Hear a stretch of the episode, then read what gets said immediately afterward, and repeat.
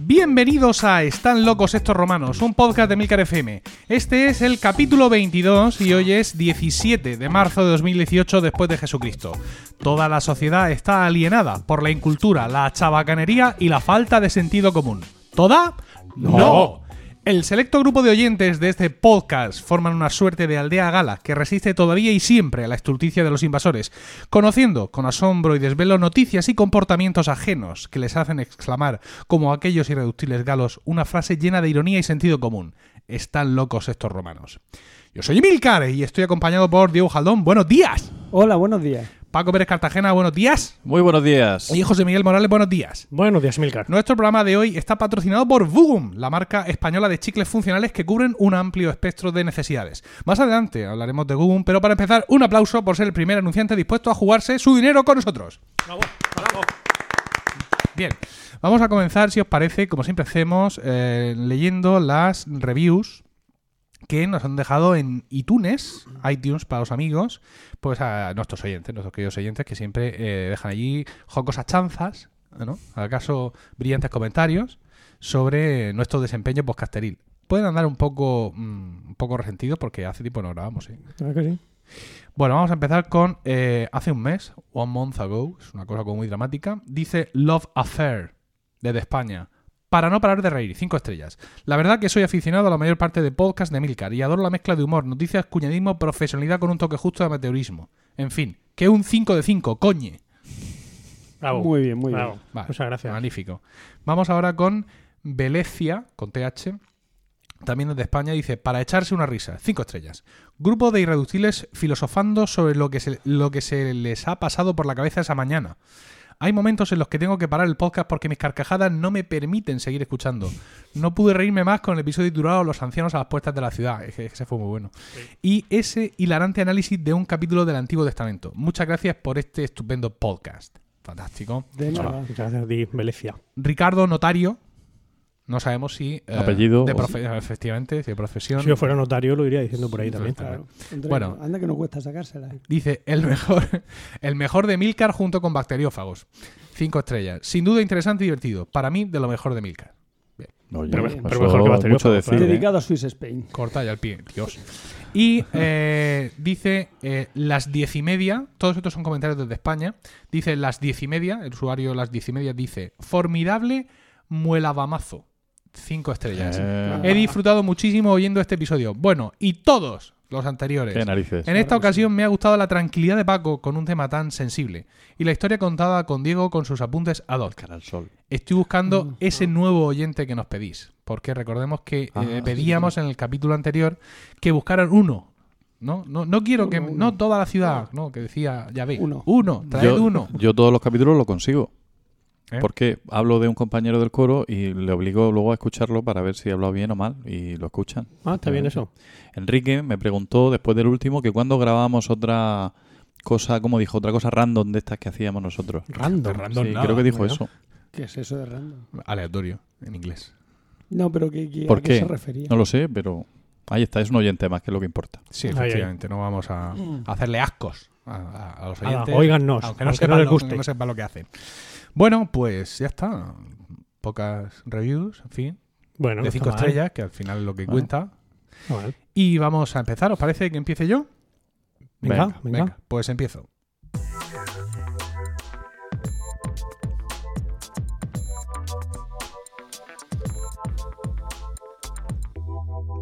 No, no recordaba que fuera tan larga la melodía. ¿Verdad? Esto va a ser así en... Sí, sí, es que lo estamos haciendo en, en más falso directo que normal. Todavía. Estaba metiendo todos los audios en directo y, y se me hacía más corta a mí. Pues la más rápida, la próxima vez. La, vale, muy bien. Bueno, pues yo eh, vengo a traeros. Bueno, antes de empezar, quiero reconocer desde estos micrófonos, en esta oportunidad que se me brinda, quiero reconocer la clarividencia de Francisco Javier Pérez Cartagena, nuestro compañero, Ah. que hace Ah. ya mucho tiempo, hace un año y pico, Mm. cuando grabábamos en, en- en Onda, Onda regional, Regional. hizo una, una sección donde decía que se titulaba ¿Por qué vuestro próximo coche será eléctrico? Y luego apuntaba durante el transcurso de su disertación y el mío no. Y nosotros decíamos, el banco con todo lo, todo lo que has dicho del coche eléctrico, que es una cosa maravillosa, ¿por qué tú no? Y dijo, "Bueno, es que yo, yo me conozco. y efectivamente, y desde entonces hasta ahora, Paco se ha comprado un coche Que no es eléctrico. que no es eléctrico y yo me he comprado un coche que sí es eléctrico. Qué Joder, barbaridad. ¿Qué Paco, coche, ¿Qué coche te has comprado? Me he comprado un Emilio? Nissan Leaf. No me digas. Leaf significa hojita. Oja. Sí, es por lo verde, de la cosa de Pero que suena casi igual que Live Marchate. Sí, ¿no? Sí. sí. Sí. Un juego ahí muy inteligente. ¿Verdad? Efectivamente, porque te Ah. vas con el coche. Hola, Claro. voy, hasta Ah, luego. Bueno, pues simplemente Ojita. apuntar eso antes de empezar a comentaros otra circunstancia también personal. Y es que eh, mi mujer, Rocío, está embarazada. Ah, Bueno, sí, sí. Eso ya lo Esperamos- sabía. esperamos- del coche no, bien. pero- aquí en el podcast no lo habíamos Ah, dicho. no, no, nuestros oyentes Eh, no. Sí, nuestros oyentes que solo escuchan Solo este escuchan podcast. este podcast. Entonces estamos esperando nuestro tercer hijo. Los he contado hace poco, eran dos los que hay, pues el que viene de ser el tercero. Y tre- eh, estábamos debatiendo el nombre. Porque no, esto, mm, ahí, ahí, ahí. no lo- yo no contaba con esto. Envidia, envidia. No contaba con esto, es decir. Y ah, sobre todo no contaba con otro hijo varón. Yo pensaba que si finalmente tenía tres hijos, el tercero sería niña. Ya lo dice mi mujer, como al parecer es el, es el esperma del hombre el que determina el sexo, mi mujer me dice muy cariñosa, yo quería dos coletas y me has dado dos pelotas. Qué bonito. Sí, muy, bien, muy, muy hermoso. Entonces yo no contábamos en absoluto con que fuera otro niño y ha sido un debate terrible. En uno de esos momentos a mí se me ocurrió un nombre que me encantaba. Todos mis nombres, por supuesto, estaban descartados desde el primer momento, porque eran todos Pues sí. nombres absurdos. Ricardo, Vamos. Enrique, disparates, todo, ¿no? Bueno, entonces le propuse con mucho afán Mateo, Mateo. que fue un nombre que de pronto me surgió y me apeteció un montón. Muy bonito. Y eh, le comentaba eh, a un compañero de trabajo, Javier Santillán, argentino, él, el tema de Mateo. Me dijo, Mateo, definitivamente debes de ponerle Mateo. Es un nombre que en Argentina se usa bastante y además en Azul, que es mi provincia, el nombre de Mateo es muy conocido por Mateo Banks. Y dije yo, Mateo Banks. Banks. El señor Banks. Sí, sí, Banks, como, como Philip Banks. Y dije, Mateo Banks, esto, me- esto me, me llama muchísimo la atención, cuéntame sobre Mateo Banks. Y entonces resulta que Mateo Banks era eh, pues un, un- un potentado, un benefactor de la zona de Azul eh, a principios del siglo, del siglo pasado, del siglo XX. Eh, voy, a, voy a contaros la historia de Mateo Por Banks. favor. ¿Vale? Mira, Pero, Ma- pero ¿nos vas a decir primero cómo se va a llamar tu hijo al final? O- Miguel. Mateo. Ah, Miguel. Ah, Mi- Miguel, ¿no? Miguel. Miguel. Miguel. Qué nombre tan Sí, bonito. Miguel. Esa pregunta ha sido un poco inoportuna. Pero Bueno, bueno. eh, Diego no, Ven, Miguel. eh, os cuento. Eh, Mariana, Dionisio, Miguel, Mateo y Catalina, cinco, eran los hijos de Matthew Banks, inmigrante irlandés y herederos en proindiviso de sus dos fincas en el Partido de Azul. El hombre había llegado allí, había hecho fortuna, había comprado dos fincas grandes, una era la Buena Suerte y otro el Trébol, y tenía más de 5.000 cabezas de ganado. Claro, Que ya son. Qué bárbaro. que si tenía vacas allí el hombre, ¿vale? Y bueno, pues como he dicho, Mateo era Mateo Banks era un hombre muy conocido en la zona, un tipo muy prestigioso, muy habitual en determinados círculos sociales y con una especial presencia en eh, eventos religiosos, en actos religiosos. Era el presidente de la Liga Popular Católica y portaba el palio en las procesiones. Esto es un detalle que se he, he encontrado en todas ¿El las solo? fuentes. Solo. Los, en todas- menudo brazo. en todas las fuentes- Con cuatro reses. a en todas las fuentes que he consultado, todos mencionan expresamente que llevaba el palio en las procesiones. Eh, laboralmente, Pero ¿cómo, lo- pero ¿cómo lo hacía? O sea, tú puedes No cuatro, hay- cuatro palos, un palio. lo mismo le habían hecho algún ingenio. con, eh, con Claro, pies. para sujetar. Sí, no lo sé. Bueno, eh, sus 5.000 reses, laboralmente se ocupaba de la representación ocasional de la marca de coches Studebaker en, para la provincia, para Buenos Aires y algunas zonas más de allí. ¿Studebaker o Studebaker? Eh, Studebaker, pero yo he pensado que se diría Studebaker, No sé. no lo sé. Yo en la película dice Studebaker. Ya Pero a vendrá. lo mejor se Ya vendrá, Juan Studebaker. ya vendrá Juaniquilator a decir. "Sí, pero- ¿Qué pel- ¿Qué película ves tú, Diego? Jamás he oído el nombre ¿Has del visto una coche película de- sobre de Mateo Baker. Banks? Sí, es- Sí. películas, sí, las películas de gángster y cosas de esas. y tal. Ah, o sea, un, un coche de estos de los años 30, ¿no? Sí, coches de estos. Bueno, eh, el hombre practicaba el tenis. No nos dejas con- interrumpirte nada. Estás Sí, en un sí, plan. es que, bueno, Está un poco ansioso. Eso es No. prisa tiene. chicle. Se ha es, tomado el que, chicle. es que lo veo que es muy largo esto. Ah. bueno, entonces pues tra- yo no te quiero contar el tra- mío. De abreviar. Bueno, como decía, eh, jugaba al tenis, el hombre, con las jóvenes más distinguidas de la ciudad. O sea, era una cosa así como muy apolítica. Que eran las más distinguidas. Sí. Porque eran muy diferentes de las otras. muy de otras. Frecuentaba señoritas de alta sociedad, o sea, todo así como muy de tomar el té y tal, y aparecía con muchísima frecuencia en las crónicas sociales de la época. O sea, era un señor, un, un- un Un hombre- argentino de estos un hombre atil- atildado. Fue incluso vicecónsul del Reino Unido Dios. y, esto te va a encantar, Diego, miembro del Consejo Escolar, Oh, donde mostró gran indulgencia con los transgresores de las normas, lo cual cimentó su fama de buena persona. Qué bueno. O sea, era una bonomía en Mateo Banks, era una cosa con un bigote, si veis en la foto, tiene un, bigo- un bigotazo así el tío, una cosa espectacular. Pero tenía un problema Mateo Banks, Vaya. que es que le gustaban mucho los cuartos, los pesos argentinos. Bueno, ¿qué, en qué problema es ese? Y, ¿A quién y las fiestas, las movidas, el lujo y todo ello. Su estilo de vida, ¿no? De, de la alta sociedad y todo esto, mm, eh, evidentemente quedaba por encima de su posición económica, pero era, era algo que pasaba muy desapercibido a la sociedad. O sea, la gente realmente no se daba cuenta de eso porque era un tipo, pues, apuesto, lo- lozano, simpático y con un montón de virtudes y de bondades. Iba por ahí repartiendo parabienes y que le caía muy bien a todo el mundo y se granjeó el respeto y la admiración de toda la comunidad de Azul. O sea, era pues un, un prócer, ¿no? O sea, un, Claro, con ese bigote, ¿cómo no iba? Efectivamente. Ah, ¿Era un podemita? ¿Acaso? ¿Era un rojo No. combativo? ¿Una marioneta de Lenin? No. Algo me dice que Era No, no, no. tuvo una destacada carrera dentro del Partido Conservador. La Liga Popular Católica Y, no lo veo yo. Como ya hemos dicho, no solo, no solo jugaba al tenis, sino que también era miembro del Jockey Club y Claro. del Club Social de Azul. Donde pues, aprovechaba así para jugar un poquito las cartas, que el juego, Mm, el juego le, llamaba, le llamaba la atención. Eh, claro, la representación de Studebaker era una cosa como, como más o menos nominal, ¿no? Dejaba mucho, distaba mucho de ser un trabajo fijo, de estar tú allí a las 8 en el concesionario, ¿sabes? Viendo a ver si han llegado las piezas que pediste o lo que sea. Y no tenía unos ingresos mm, reales. De hecho, mm, realmente nunca se le conoció ningún trabajo mm, real, ninguna actividad empresarial estable. Eh, y eso le llevó... Era en- de profesión rico, ¿no? Sí, en un momento su, su alto tren de vida le llevó a tener que vender su parte de las fincas de sus padres a, a, a sus hermanos porque, pues evidentemente, no, no, No daba la lo cosa. de Studebaker no daba para aquello. Se casó con Martina Gainza, una joven de la alta sociedad de allí, y tuvieron cuatro hijos y evidentemente pues su tren de vida no disminuía. Y aquello, junto con su afición al juego, le dejó en la bancarrota, una situación que poco podían imaginar una comunidad rendida a sus cualidades, su bonomía, su fervor religioso y su compasión con los desfavorecidos y, por qué no decirlo, su atractivo personal. Los hermanos de Mateo Banks. Vamos a ver qué fue de los hermanos, porque aparte de Mateo, quedaban otros cuatro. Habían sido más, pero fallecieron. La madre de Mateo también había fallecido en su momento, de su padre. Bueno, quedaban Mateo y cuatro hermanos. Catalina, la más joven, se volvió a Irlanda. Curioso lo de volver, porque ella nunca había estado en Irlanda. Todos nacieron aquí, pero dijo, bueno, yo me voy, estoy, soy así pelirroja, allí creo que voy a, voy a Encajar mejor. más. Mateo Banks también era pelirrojo, una cosa así muy llamativa. Miguel se casó con su esposa, evidentemente, Julia, Claro. y eh, tuvo. eh, Miguel se casó y con su esposa Julia, dos hijas y su hermana mayor Mariana, soltera ella, vivían en el Trébol, en una de las dos fincas, con un peón llamado Claudio. Como, Uy, Claudio como el gallo, como el gallo. Y Dionisio se casó con una, con, con una prima segunda con la que tuvo una hija. Al nacer esta hija, esta señora se fue un poco del perol y la tuvieron que ingresar en un hospital mental de Buenos Aires donde vivió hasta su muerte. Dionisia, su, su hija y un peón llamado Juan vivían en La Buena Suerte, en otra de las fincas familiares. En 1922, Mateo, Mateo Banks, nuestro amigo Mateo, contaba con 44 años, ¿vale? O sea, la edad que yo voy a cumplir este año. Un señor así, tú piensas en un señor como yo, pero pelirrojo y con un bigotazo, ¿vale? Bueno, pues el 18 de abril, todo ese frágil castillo de naipes que conformaba su vida se vino abajo.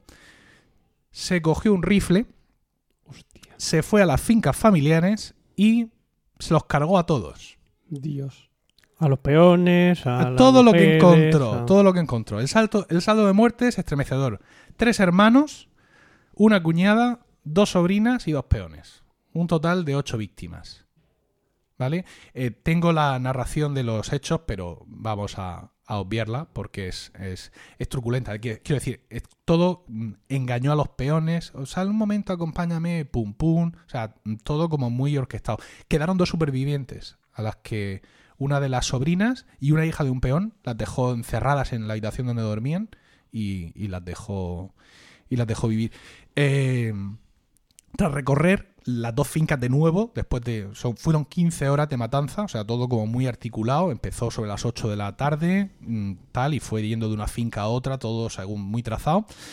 Eh, después de recorrió todas las fincas, comprobó de nuevo que todos estaban muertos incluso a uno de los peones que, eh, ya os digo, los engañó, "Oh, vente conmigo a la otra finca un momento que no sé qué, lo escondió ahí entre unas zarzas y tal, comprobó que estaban todos muertos y a las 4 de la mañana se va al pueblo a la puerta de don Rafael, que era el médico, soy Mateo, ha pasado algo terrible, no sé cuánto, tal, ¿qué? ¿Qué ha pasado, muchacho? Y dice, acabo de matar a Gaitán, que era uno de los peones. Os he dicho los nombres, pero el apellido dice, "Eh, algo que no tiene nombre, ha matado, han asesinado los, los- peones a toda mi familia, les dispararon, están allí todos los muertos, he pasado allí toda la noche con ellos velándolos, los he cubierto con mantas, un desastre, el otro peón me disparó aquí en el pie, pero no me dio porque encogí así los dedicos, mira qué agujero llevo, un desastre, tal, y, y- y se- el, el que me ha disparado se ha escapado, no sé dónde está, toda la movida. El médico, pues claro, se, viste el tío y acuden corriendo a las fincas, ya amanece y allí pues, pues todo el berenjenal, ¿no? Pues Mm. todo, lo- todo el reguero de cadáveres. Y Mateo, Mateo Banks le dice al médico que hay que besar a Carús. Carús era un abogado y político conservador que era el gran caudillo del pueblo. Y don Rafael le dice, ¿qué Carús? ¿Cómo que a Carús? Aquí, aquí hay que además a la policía. ¿A Carús para qué? Bueno, pues efectivamente acude el comisario Luis Bidonde. Bi- ¿Y dónde? Bidonde, que se encuentra pues todo el percal y a un Mateo Banks pues presa de la ansiedad, con un ataque de nervios, repitiendo fuera de sí, que los dos peones le atacaron tras matar a su familia, que él pudo matar a uno, que el otro se le escapó, en fin, que no sé cuántos tal.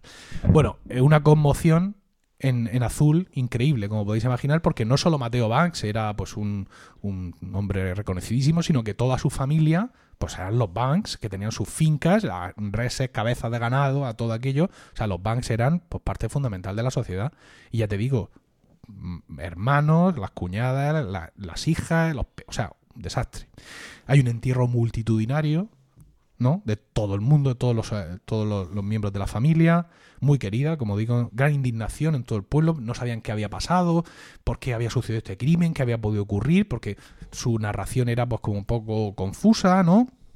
Todo con mucha incertidumbre. Mateo Banks, el único Banks vivo, porque como os he dicho, la otra hermana estaba en Irlanda, preside el funeral, ¿no? Con todas las fuerzas vivas del pueblo, tal, el, el cura, el carús este, todo el mundo allí. Y bueno, pues eh, mientras todo eso ocurre, el comisario mm, Bidonde sigue investigando y se desata una gran psicosis en la zona, ¿no? Porque parece raro lo que cuenta Mateo, no sé cuántos. Había habido algunas revueltas en algunas otras zonas de Argentina, habían eh, asesinado a una comunidad de inmigrantes, habían hecho... bueno, estaban pasando cosas raras y bueno, la gente se empezó a poner muy nerviosa y hubo un momento que incluso se agotaron las armas, las municiones, las cadenas y los candados. Sobre todo a raíz de que encontraron el cadáver del otro peón. Ese cadáver, sí, ese cadáver que Mateo había escondido ahí en unas zarzas para luego decir que no, que es que ese se había escapado, pues lo encuentran. Entonces, claro, ya todo queda como muy extraño y la gente se pone, se pone muy nerviosa y Bidonde detiene a Mateo Banks después del funeral acusado de su muerte confesada por él mismo de Gaitán, de uno de, de los peones, del primer peón en morir, el que no había escondido, ¿no? Lo detiene, pues evidentemente eso parece como muy razonable. Entonces traen un investigador de Buenos Aires, Ricardo de la Cuesta, eh, que era pues un tío con, con un gran, una gran trayectoria profesional y que se encarga de los largos interrogatorios a Mateo. Y poco a poco sus coartadas se van deshaciendo. Resulta que el disparo ese que él decidía haber recibido en una bota y que encogía así los dedicos o que como la bota le quedaba grande pues no le dio, en fin, pues historias, pues ven que ahí no hay un disparo, que eso se ha hecho con un punzón.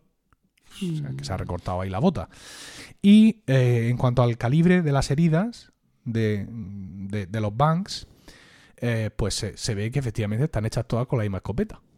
que, no, que no ha lugar a pensar de que han disparado a los, los peones a la familia y que luego Mateo se ha, ha repelido el, el- el ataque. El caso es que en el transcurso de, eh, esa investigación surge la verdad. Y es que, pues eso, Dionisio, Miguel y Mariana estaban gestionando las propiedades familiares y Mateo estaba arruinado. Esto era algo que, como he dicho antes, la sociedad no lo, no lo conocía. Y a las tres semanas de su detención, confiesa. Confiesa sus crímenes y pues tiene lugar el juicio que se tiene lugar en el Sports Club de Azul, ¿no? Porque iba a ser un juicio muy multitudinario, pues allí pues a, a- arreglar una sala, no sé cuánto, y allí bueno, la gente se agolpa, todo el pueblo lo quieren matar, lo quieren linchar, y bueno, se van descubriendo cosas durante el juicio, y es que resulta que usando un poder falso notarial, un falso poder notarial de Dionisio de nuevos hermanos, Mateo, unas semanas antes, había vendido miles de cabezas de ganado de su familia a un tratante de ganado.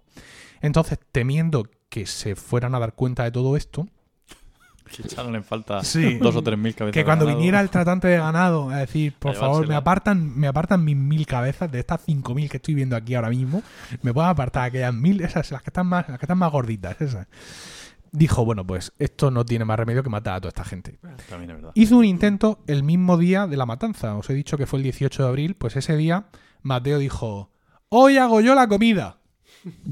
Hombre, Mateo, con todo lo que... Si tienes cuatro zagales y tú una... No, es que no, que me vengo yo aquí y hago, no os preocupéis, que hago yo, hago aquí... Los quería envenenar, Sí, vamos. entonces Una la- los trató de envenenar, de, de hecho. Pero mm, e- equivocó la dosis de veneno y lo único que consiguió es que aquello supiera mierda y que la familia escupiera la comida. Dejaba una mierda que has hecho, Mateo, tanto por saco, toda la semana diciendo que tú te encargabas y esto que has hecho tú no se puede comer. Entonces, pues no, no, no los pudo matar y ya dijo, bueno, pues esto vamos a dejarlo de sutilezas es el héroe, el héroe local. Vamos a dejarlo de sutilezas ya y a liarnos a escopetazos.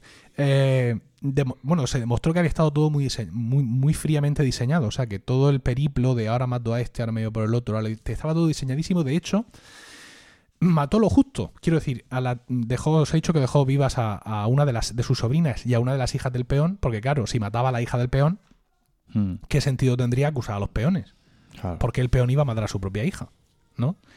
Y a la otra sobrina no la mató porque, bueno, ya estaba ahí con la hija del peón, que ya pensaba dejarla viva y le daba un poco igual. ¿Por qué? Porque ante la muerte de todos, los herederos eran su, ah, su, Hermana, su la- hermana, la de Irlanda, y si esta sobrina quedaba viva y a él le tocaba un tercio, pues con un tercio también tiraba. Con lo cual, pues tampoco era cuestión de andar matando sin sentido. No pudo Claro, pensar. de una manera de- noble corazón. Ya se, ya se veía, ¿no? Al principio de la historia sí, que sí, iba a hombre, ser que un hay con el hombre- palio. Sí, na- nadie quería, ningún abogado quiso defender a Banks y fue demonizado por la prensa, porque la prensa ya sabéis que... ¿Cómo son? No sí. Y eh, le tocó la movida a Luis Larraín, un joven abogado de oficio, que hizo lo imposible por salvar a su cliente insistiendo en la teoría de que los dos peones eran culpables. Y, y comentaba que había habido un tercer cómplice desconocido, y, ¿no? la teoría de alguien más que no sabemos, ¿no? Pero Mateo Banks realmente jamás pudo explicar la farsa del agujero de la bota izquierda. Quiero decir que, para por eso, empezando por ahí. eh, entonces, antes de dar la palabra, antes de dictar sentencia, el tribunal le dio la palabra y dijo: El señor presidente, mucho se ha hablado de este horrendo crimen. He pasado diez meses con el corazón y el alma desgarrados por el dolor y el sufrimiento de las injusticias de las que fui objeto. He aguantado mi dolor en silencio, en la fe de Dios y en la justicia de mis jueces. Por esta cruz, señala la cruz que había allí, mi pedido es solo uno: que se haga justicia. Y fue condenado a cadena perpetua. Hola. Ah, ¿Qué es lo que pasa? Bueno, el abogado de oficio, este, consiguió la nulidad del proceso por unos defectos de forma, no sé cuánto, y bueno, y al final se celebró otro juicio donde un abogado de relumbrón dijo, no, esto me encargo yo porque aunque no voy a cobrar nada, pero esto me va a dar a mí muchísima fama. Y en un momento dado, incluso el abogado este, que también era un figura, le dio a Mateo Banks una, eh, una cápsula de cianuro, con una dosis no letal de cianuro. Entonces le dijo, mira, ahora antes de que fallen, porque como esto está perdido, tú te pones de pie y te metes la cápsula en la boca y la muerdes y dices que no puedes soportar la injusticia y aquí armamos un pollo. Cuando llegó el momento, el abogado le hacía así gestos con, las cejas de ¡Ahora, ahora! Y el Mateo Banks pensó, ¿y si la dosis no es? ¿Y si esto? al final se dijo, bueno, mira, vamos a... no, no, bastante hemos pasado ya todo, ¿no? Vamos a, a no causar más desgracias. Y ese segundo juicio lo volvió a encontrar, como podéis imaginar, culpable y lo condenaron pues a cadena perpetua, pero realmente tuvo que ser una prisión permanente revisable porque salió de prisión. Salió de prisión en 1949.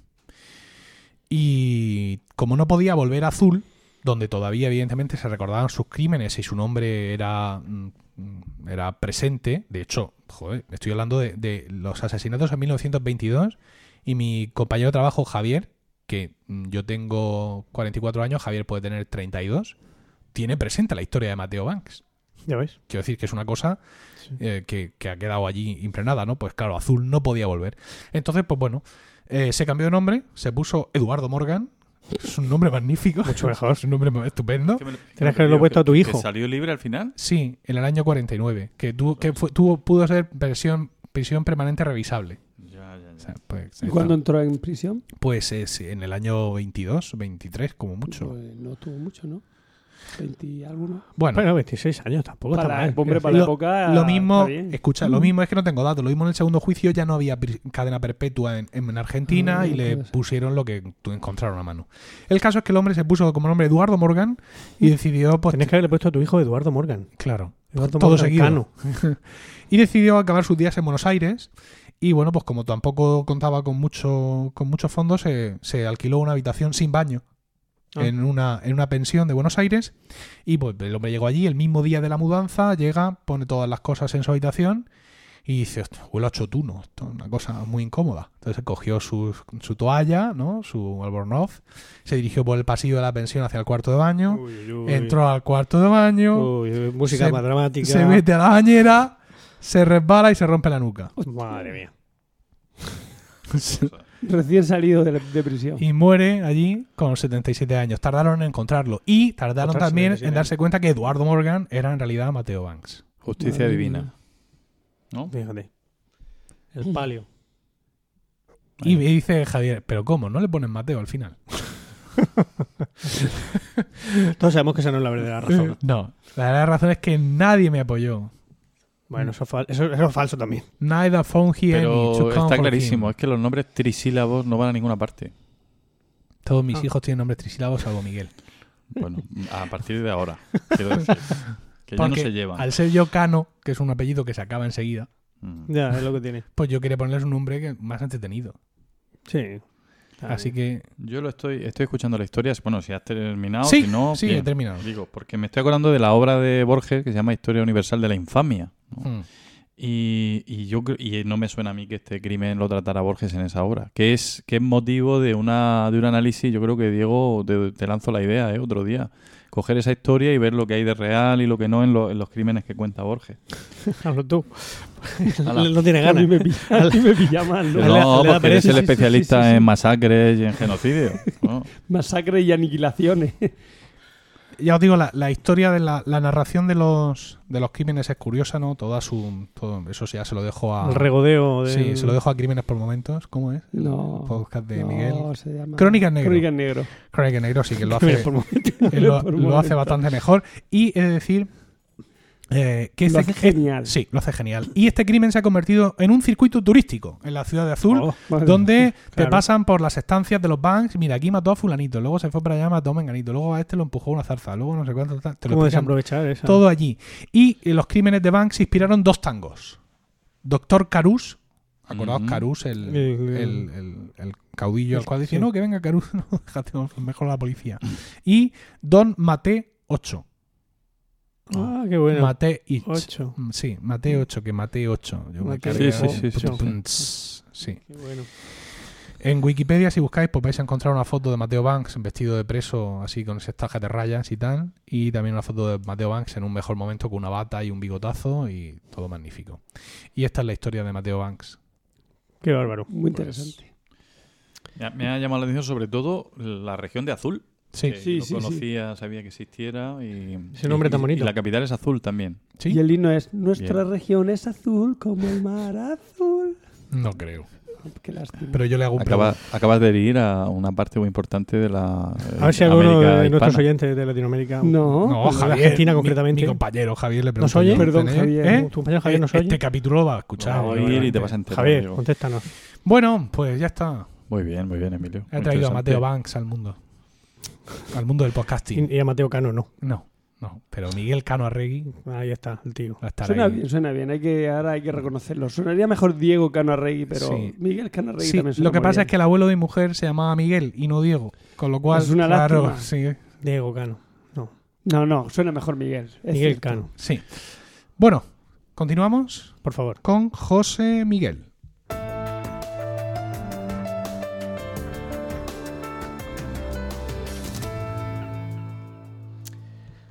Bueno, voy a empezar con una cita. Sin embargo, tu melodía no ha resultado larga. No, La mía sí. nunca me ha gustado mucho. Pero, no, pues pero podéis cambiarla. no- Oye, podéis cambiar las melodías. ¿eh? No, la sí. mía me encanta. De hecho, yo la La mía de- es la, del la fanfarria del, la del- anterior de Proyecto Macintosh. Yo me la voy a cambiar. Ah, la fanfarria del, del Orfeo Monteverdi, voy a poner yo. Pues ponte. ¿eh? Ponte, sí. ¿Te lo, te lo- lo hacemos? No, no, tampoco. No, ahora. Quiero decir que yo te hago un apaño y...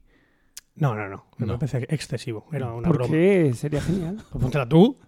Era una Pónmela broma. a mí. Era una broma que no Pero nos es que ha a mí me- parecido una broma. en A mí me absoluto. gusta no, mucho. A No mí, tiene me, ninguna gracia. a mí me gusta mucho la mía, pero vamos, me gusta más la fanfarria de Orfeo de Monteverdi.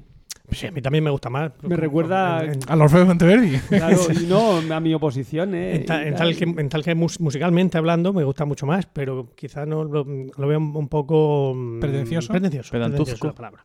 No, pretencioso. Pues si no fomentamos la música clásica, este mundo va a ser un. esta- España va a ser una porquería. Entonces, esa es una manera de que escuchen la fanfarria del Orfeo de Monteverdi. Bueno, pero puedo poner otro fragmento de música clásica, como tú dices, que no sea la fanfarria del Orfeo de Monteverdi, que sea un poco menos pretencioso. Bueno, por- ejemplo- por ejemplo, Los reales fuegos de artificio de Händel son mucho más discretos. mucho más discreto, sí. Sí lo he puesto en el Bueno, examen a los bueno, efectivamente. Déjame hablar. Dejad a los Déjame demás. hablar. A este hombre que hable. Voy a empezar con una cita de Marie Curie, que dijo así. Nunca he creído que por ser mujer deba tener tratos especiales. De creerlo, estaría reconociendo que soy inferior a los hombres y... Espérate, se me metió aquí una cosa media. ¿eh? Y yo no soy inferior a ninguno de ellos. Marie Curie, 1867-1934. El problema de esa cita es que mm, la fuente que, mm, que he encontrado de ella es una foto en internet de esta señora, de Marie Curie, con unas letras amarillas al lado. Un meme, vamos. Básicamente, básicamente. Y por más que he buscado en Wikiquote, en bibliografía, he preguntado incluso a gente que la ha utilizado a ver si sabían de dónde venía esa cita, nadie ha sabido, nadie ha sabido decírmelo. Así es que yo no le puedo dar mucha credibilidad. Por otro lado, Javier Soler, en el trending, en el último trending, de- no sé si lo habéis escuchado, lo recomiendo. Sí. recomiendo todos los capítulos de ese podcast. Pero, eh, bueno, si queréis saber, entender por, de qué, por qué estoy hablando de esto, os recomiendo que escuchéis este, el, el del último domingo. Y en, ese, en esa intervención, pues Javier viene a decir que, que él pues, no está nada de acuerdo con la, con la discriminación positiva hacia la mujer. Porque dice que, eh, en su opinión, que los puestos que se, que se proporcionan pues deben ser siempre para la persona que esté más capacitada para ello, independientemente de su sexo, de su condición, etcétera, etcétera. Y claro, puedes pensar, bueno, parece, parece algo bastante lógico, ¿no? Parece razonable, efectivamente. Y de hecho, yo quiero decir desde aquí que normalmente sí, suelo estar de acuerdo con las opiniones de, de Javier Soler. Yo también. Pero en este caso mm, debo disentir. Debo disentir porque, aunque es cierto eh, eso, eso que dice, eso, eso sería lo más lógico en una... O sea, sería a lo que deberíamos aspirar, que en algún momento nuestra, nuestra sociedad no hiciera falta hacer ningún tipo de distinción a la hora de, de otorgar esos puestos, otorgar un puesto de trabajo, por ejemplo, sería lo- lo- lo más lógico. Pero es que esto no es así Maldito Esto- Podemita. no sucede. Ya. No sucede. Y traigo aquí una prueba de ello, aunque se ha estudiado en muchas ocasiones, en muchos, eh, en muchos entornos, pero traigo uno que es especialmente sangrante, porque es un, un estudio que se hizo en el año 2012 eh, sobre las facultades de ciencias. ¿vale? Se supone que, que en un sitio especialmente científico estas cosas deberían mm, Deberían estar más que superadas, ¿no? El decir que una mujer o un hombre tengan vayan a estar más preparados para un puesto simplemente por su por su sexo. Y resulta que es una tal la doctora Corinne A. Moss Rakusin hizo el siguiente experimento. Se cogió un currículum de un de un investigador no especialmente brillante, ¿no? Un currículum, pues, un currículum creíble, ¿vale? E hizo eh, dos copias. Era exactamente el mismo currículum con todos los datos personales, los datos académicos, incluso las aficiones, exactamente lo mismo, pero con una sutil diferencia. Había un currículum en el que el, el- el sujeto se llamaba John y en la otra copia se John. llamaba Jennifer. A Jennifer. ¿vale? Entonces cogió este currículum, hizo 63 copias del de John y 64 copias del de Jennifer y lo mandó aleatoriamente a 127 universidades americanas. Bueno, no sé si son americanas, 127 universidades eh, en las que se, intensivas en, investigación, según dice aquí. Y los resultados que obtuvo pues fueron bastante clarificadores. Luego pondré en el en, el- en las notas del programa pondré la- el enlace al estudio este. Y como podréis sospechar, la inmensa mayoría, o sea, el- la calificación que le daban a los currículums en las distintas facultades era mucho mejor para John que la que se le daba a Jennifer. Incluso a ver, se, se midieron tres cosas. Primero eso, la calificación general del, del currículum. Luego, el salario que se le pagaría, que estaría dispuesto a pagársele a, a John o a Jennifer, en las que también, una vez más, a John se le pagaba significativamente, más. Y luego la, la, como la empleabilidad de, de John y de Jennifer, que, en ambos, que también era significativamente mayor la de John. Cuando recuerdo que los currículums eran idénticos. Exactamente iguales. Entonces, ¿por qué creo que esto nos sirve para argumentar el que a día de hoy, por lo menos, en 2012, y no creo que esto haya cambiado mucho en 2018 que estamos ahora, a la hora de elegir eh, un- una persona para un puesto, podamos dar un pequeño sesgo positivo a la mujer sobre el hombre. ¿Por qué? Pues simplemente es una medida temporal, una medida temporal mientras consigamos llegar a esa situación idílica en la que ya este tipo de medidas no sean necesarias. Me gusta poner siempre una analogía, que es con el con las escayolas. Tú cuando te rompes un brazo, pues eh, si quieres puedes dejar aquí que, el- que el, que el brazo, que el hueso del del este hueso, ¿cómo se llama? Ese es el, El húmero. El húmero, ¿no? Sí. Pues se te arregle solo. Tú déjalo suelto, no te pongas.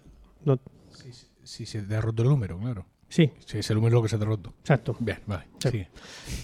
Pongamos que se te ha roto el número, ¿no? Vale, ahí. Pues tú, como eres muy liberal, Sí que lo soy. Yo voy a dejar mi brazo Ah. suelto porque ya se. Ya se curará. Ya se curará solo. Sí, ya que, se- que no venga el Estado a decirme lo que tengo que hacer con mi número. Exactamente. ya se soldará el solico. O puedes seguir las recomendaciones de tu médico y ponerte una escayola, que es muy incómoda. Es un coñazo tenerla puesta, no te deja mover el brazo como a ti te da la gana. Y esperarte unos mesecicos, o lo que es tarde en soldarse un número, que no sé cuánto es, hasta que aquello se suelde como, como tiene que soldarse. Y entonces, cuando una vez que ya está aquello arreglado, te lo puedes quitar. ¿Pero crees que el húmero se, se arreglará Con la escayola, con la sí, normal, Me refiero, está- Solo- sigo la metáfora. En Eh, principio, con más posibilidades de que se arregle que sin que si no te la pones, Ya. creo. Mm, sí, sí. Yo creo que sí. Bueno, eh, aparte de esto, os he traído una pequeña encuesta Oh. que publicó La Marea, el diario La Marea, lamarea.com, Uh. no sé si os suena. Te vi un- leerlo ayer. ¿Cómo? Te vi leerlo ayer. ¿Me viste leerlo ayer? En el iPad. No, estaba leyendo el manifiesto comunista. Sí, pero tenías ahí en toda la lista de lecturas, tenías Dios. la marea, todo Durante el la, de Ah, la marea. mucho durante mareas. la misa, ¿no? Durante la misa. Vale. sí. Claro, No sí. quería bien, decirlo, sí, pero señor. No, hombre, a ver, era durante la homilía. Todas las Pues cosas. estuvo genial. Cuando el cura dijo, cuando yo tenía novia, Sí, y luego se metió en un jardín rarísimo del cual no sabía cómo salir. era, me resultó demasiado familiar. Yo, yo prefiero al, No, fue- al clero lo, lo prefiero un poco más distante. más era una, distante. era una mezcla extraña. Sí, porque empezó a decir que él tenía novia y así se enamoran las mujeres, pero él mismo vio que, uff, ¿cómo voy a salir a de esta? Así se enamoran las mujeres. ¿Y cómo lo comparo esto con el mensaje de Dios? Mm, Dejémoslo que alguien me haga callar. Recurrió a la Virgen María y ya dijo, a través de la Virgen María siempre salimos. Sí, eso es muy... Socorrido. Sí. Bueno, pues el caso es que el, el- sí, la, la marea.com es una es un digital, es un diario digital que tiene su web, pero luego también eh, publica un- una revista mensual como Dios manda, Un pasquín. Eh, como un Un panfleto. panfleto, un panfleto, Panfleto. panfleto. Un libelo. Exacto. El que lo venden en los kioscos en papel, incluso. Ala. Pero tú te puedes suscribir, como en mi caso, en digital. Y te mandan un PDF estupendo con todas las estas cosas. Entonces publicaron ellos, un, con motivo del, del 8 de marzo, una pequeña encuesta que se la hicieron a 60 representantes de la sociedad, la política y la cultura. Entre ellos, pues, Pablo Iglesias, por supuesto. Pero también a mm, el Maroto, ¿eh? el, conce- el gay este del PP, El gay. este del Sí, PP. hombre, que, que fue conce- que fue alcalde de San Sebastián, ¿no? de no sé dónde, de Vitoria. Mar- Maroto. Maroto, sí. ¿Y su novio el de la moto? Terrible. No Estoy lo aquí intentando hablar de feminismo vamos y a- este, ha- haciendo Vamos a suponer, hemos supuesto que se nos rompe el Homófobo, número, no, ¿por qué es no que podemos Maroto- suponer que hay un Eso gay? no, a Va con el de la que se casó no hace mucho. Claro, que fue Rajoy Vale, a su boda. vale, De- vale, después vale, de- ya sé quién es. de Javier Maroto. Ese. Después de recurrir al constitucional los matrimonios gays, pues Fue a la boda. a la boda de su. Claro, de es quiero decir, no, no, no las han anulado. Pues, Pues ya, bueno, pues, pues ya. pues- pues pues si hay una boda voy. Que por lo menos podré, A chupe. podré bailar. Ya podré que- bailar Ya Rafael. que yo no pude, pues por lo menos que tú te puedas casar con tu novio. Bueno, el caso. Es que es muy interesante. Os recomiendo el, ese. En concreto. ese, haznoslo. ese no me, me refiero que, que os recomiendo que leáis ese ejemplar de la revista porque Ah. las respuestas de toda esta gente pues son muy, muy interesantes ahí todo el mundo se, se declara feminista Pero ese Arcadia senti- Espada también está ¿Es 64 entrevistado. respuestas? O sea, 64 personas y Sí. hay que leerse las 64 en- encuestas o, Bueno, han o- hecho- o ha hecho una selección. son, son respuestas rápidas en, fin, en general son, suelen ser más o menos de sí Es que los estalinistas son un poco... Cuando se ponen, se ponen, ¿eh? Los estalinistas muy bien bueno ¿quieres que te haga las preguntas? Sí, por ¿Te- favor. ¿te ¿quieres someterte a Sí, este tercer sí. grado? Sí, Voy a salir que soy un súper machista, pero bueno. enhorabuena Pero fíjate, sí. A ver, a ver, Bueno. es que la primera ya estoy viendo que ahí, a ver. venga ¿alguna vez has sufrido una situación de acoso sexual? Sí. ¿lo demás? No. Qué lástima. Y mira que me he puesto a huevo. Sí, No y tú ¿no? has ¿No? estado presente en, ah ello. cuéntamela en Daroca. Sí, sí no Bueno, vamos a ver. El cornetista. Vamos a, vamos, a, vamos, a, Ah. vamos a parar un momento. Sí, por- es que claro, acoso sexual. Claro, que, eso que- no que tiene por qué ser por una mujer, que claro. una tía se, se ponga muy pesada, muy pesada, muy pesada. O un señor. Pero sin. O bueno, en mi caso, una mujer. Bueno, pero Bueno, con fines, con fines sexuales, no, No, no, no con o fines sí. de venderte una enciclopedia. No, no. con, con- fines de formar una familia. que Eh, con ser. fines de que le guste mucho y no te deje ni a sol ni a sombra. Eso sí, sí. eh, Ah, claro, sí. Y bueno, Me estoy acordando de... por- yo por lo menos recuerdo dos. Dos, dos mujeres que... Dos mujeres o chicas, ¿Una de ellas es tu, señoritas. tu actual esposa? Eh, No. no, Ah, no, no, Tu vale. esposa fue más divertido. Fue otra historia. Vale, vale. Bueno, Sí. bien, me parece bien. Eh, si ha sido así, la segunda pregunta. ¿Has tenido temor de ser violado? No, No, Ninguno. ahí ya no. ah, ya no. ¿Verdad? Porque mucho No, no, no, no. tampoco, te- ¿no? De eso no, pero hasta, hasta las narices sí. Eso sí. Esa sí te pusieron, ¿vale? ¿Alguna vez has sufrido una agresión sexual? No. Sí, Sí. me tocó y no quería que me tocara. ¿El cornetista te tocó? Sí, A ver, ¿Dónde te tocó? me tocó en el muslo cuando estábamos mirando las estrellas, las Perseidas. Es que Contigo vale, también Diego. es cerca. que tú ta- Es que lo vas, había más gente. vas provocando. Estamos, estamos criminalizando a la víctima. Efectivamente. ¿Veis? ¿Veis? Sí, ¿Eh? Muy interesante, muy interesante. Lo que pasa es que nos cachondeamos porque fue Diego en un risco con un corneto. Había más gente, ¿eh? no estábamos los dos solos ahí a la luz de la provocando. A mí, a mí me pasa una cosa, pero claro, es que muchas, entiendo que el trasfondo de la, de la, de la de Bueno, la cuenta que en el Tierra Sardina te tocara en el culo es un señor. Sí, sí, sí, cuenta. Pues también. A ver, el- muchas de estas cosas, es decir, no nos afectan igual a los hombres que a las mujeres, pero también por una cuestión de tamaño. Quiero decir, si a ti una tía te acosa sexualmente, Bueno, difícilmente... pero no te, no te porque ser una tía, puede ser otro Ya, señor. Pero básicamente en el... en lo- son en pro- los casos que están saliendo. en procesos estándar. Mm. A ti una tía te acosa sexualmente y difícilmente te va a violar. ¿Por qué? Porque lo normal es que le saques una cabeza o dos y ya mm, y te puede. Bueno, puede tener un arma. Sí, no, puede ocurrir Hombre, muchas escúchame cosas. que violar a un Puede- tío que no quiere ser violado es mucho más complicado que quiero decir. Hay algo Sí. que tiene que funcionar biológicamente y Viagra. anatómicamente. Ah, o sea, que te dan una pastilla azul y luego No, te... no, hombre, te- si te pones- a la cabeza, te da- te- Pero no se te pone... tómate- el Viagra ahora mismo. El cuerpo es muy traicionero. Uy, No, sí. pero... Bueno, Bueno, también te pueden violar de otra manera. Vale, es más di- yo, yo lo veo más difícil puede- por varias te razones. pero te pueden no violar digo que de sea muchas maneras, imposible. Sí, sí. Pero, bueno, pues defíneme el concepto de violación. Se puede poner un arnés y abrirte el culete. Sí, bueno, pues nada. Por ejemplo. que- No, eso nunca lo han intentado. No lo he intentado. Ni has tenido temor a que te pase. No he visto ningún arnés tan cerca. Bien, me alegro. De ese tipo, supongo. De ninguno. ¿No? ¿Un arnés de, que- de esto de subirse al monte? Claro. Tampoco. Ah, vale. Bueno, Venga, eh, la agresión sexual, volvíamos. En Sí. caso positivo, en Sí. caso, como Sí, el caso de. Diego que se ha sufrido una agresión sexual, ¿lo has contado? ¿O es algo que te produce vergüenza contar por temor a ser juzgado? Ahora aquí en el Te lo podcast. conté a ante ti, 3.000. Pero a ti se te olvidó. ¿Ves? Pero o sea, que no has tenido ningún Sí, temor a a ser ti y a juzgado. Olaya, se lo- os lo conté. Pero lo has contado Sí, sí, sí, no has tenido sí. ningún problema en No, contarlo. no, no. No has tenido nunca temor a ser juzgado. Insisto, tenemos 2.500 oyentes. Porque. No pasa nada. Eso, o sea No que me efectivamente, importa. esa esa es la cuestión, esa es la, esa es la No he diferencia. dicho el nombre de la no le persona. da ni- miedo a contarlo. no ha tenido no ninguna vergüenza temor. en contarlo. No, no, no. Porque sabía perfectamente que no era culpa suya. Efectivamente. Aunque ahora habéis intentado vosotros un poco, en plan, en plan No, jocoso. pero eso ha sido de broma. Por eso. Pero- ¿me- me ¿Pilláis por dónde va esta encuesta? Sí, Sí, pero sí, es que sí, él- totalmente. Él, Pero- él todavía se la puede jugar y sentarse a ver las estrellas al lado del fulano ese, Hmm. porque insisto, hay una cuestión, hay una cuestión física, ¿sabes? De contundencia, de rotundidad, que mm, te hace. Ya, ya, ya, ya. te No, hace ser- que Ya olvidamos el tema de la violación. Aquí ya no estamos hablando del, del tema de la violación. Ahora al- lo que estamos haciendo hincapié es en que. Diego no sí. ha tenido ningún problema en contarlo. Sí, efectivamente. porque a nadie se nos ocurriría mm, pensar que, es que va vestido que como va vestido tal como- o tiene mucha la culpa razón. de los padres. Sí, sí, ¿no? sí, sí. En fin. Em, ¿Alguna vez habéis presenciado una situación de acoso sexual en una mujer? No.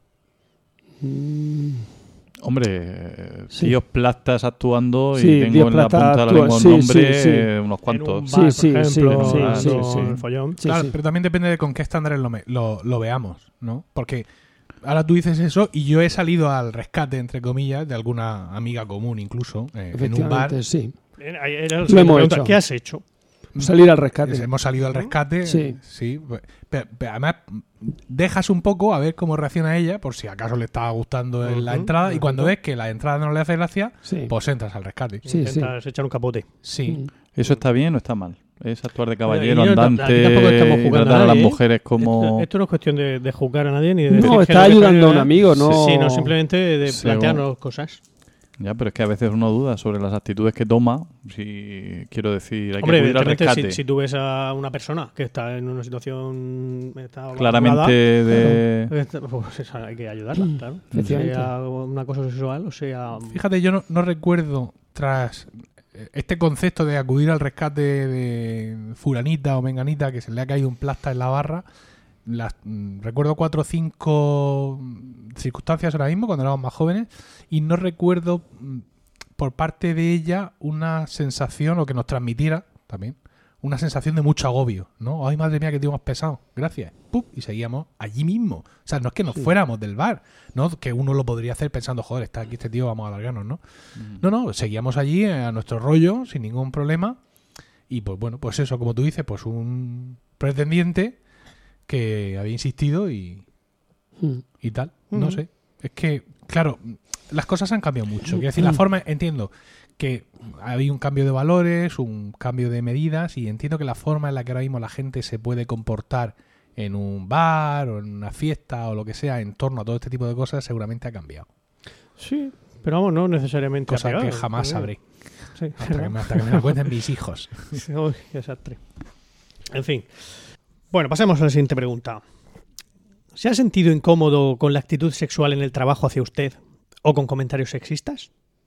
De, yo en mi caso, de una persona. Sí, que han otra, hecho comentarios sexistas hacia, A mí. vosot- hacia vosotros. sí. a mí no, pero cuando se han hecho comentarios a otra, o sea, un chico o una chica, sí me he sentido yo incómodo. Ajá. Y eh, aquí viene la, la- la siguiente pregunta.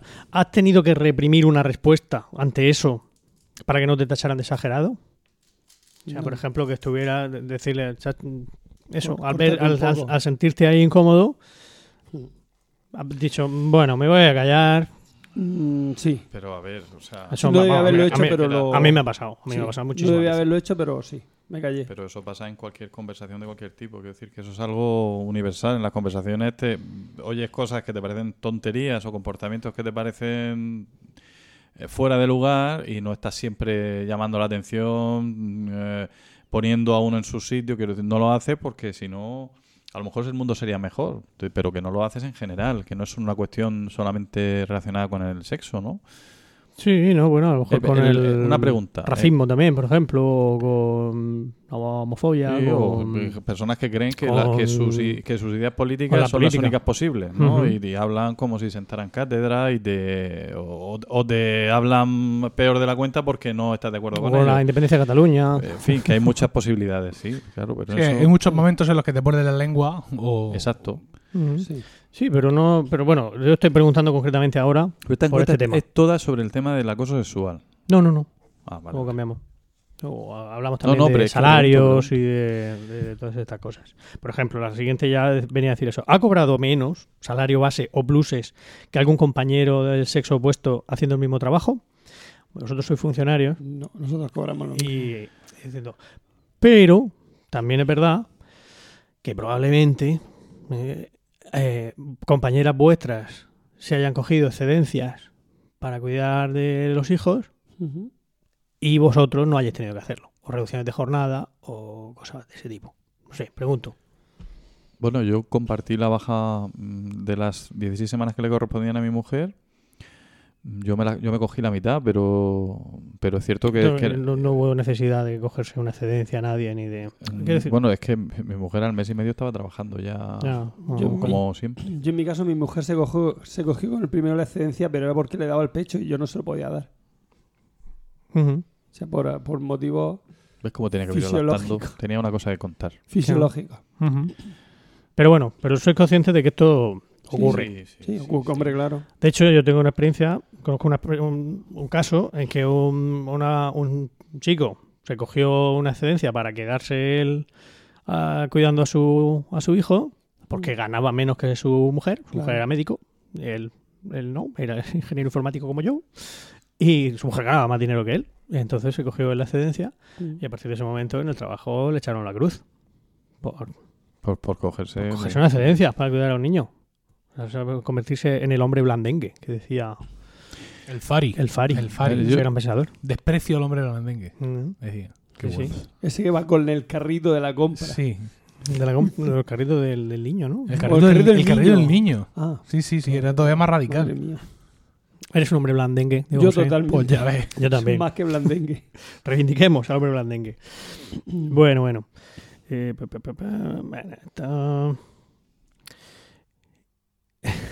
¿Has escuchado comentarios despectivos o referirse a otros colegas basados solo en su sexo como la niña estará con la regla, la menopausia o lo que le hace falta es un buen polvo?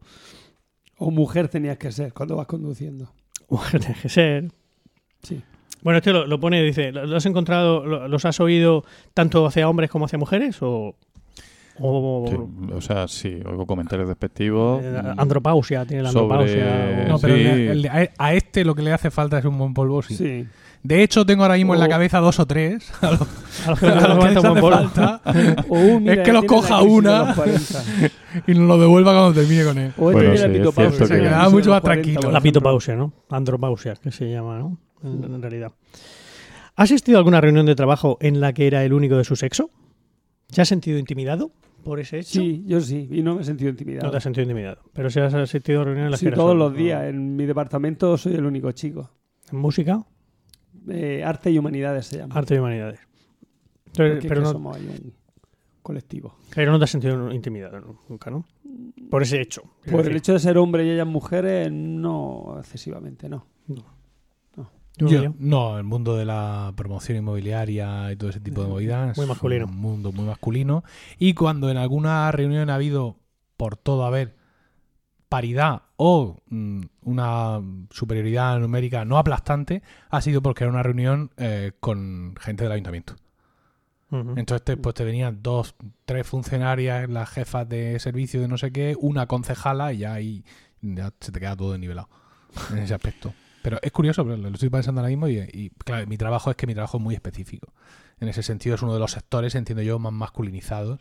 Y no es que no haya Bueno, tenido... o sea, informática... yo he tenido muchas delegadas de grandes constructoras, o sea, mujeres, del- no ya de empresas. Fíjate, en las grandes empresas es más fácil que te venga una delegada, una encargada, una jefa de obra o lo que sea, que en las empresas pequeñas. Pero eso es por otra discriminación que existe. que es la discriminación hacia, hacia el pobre.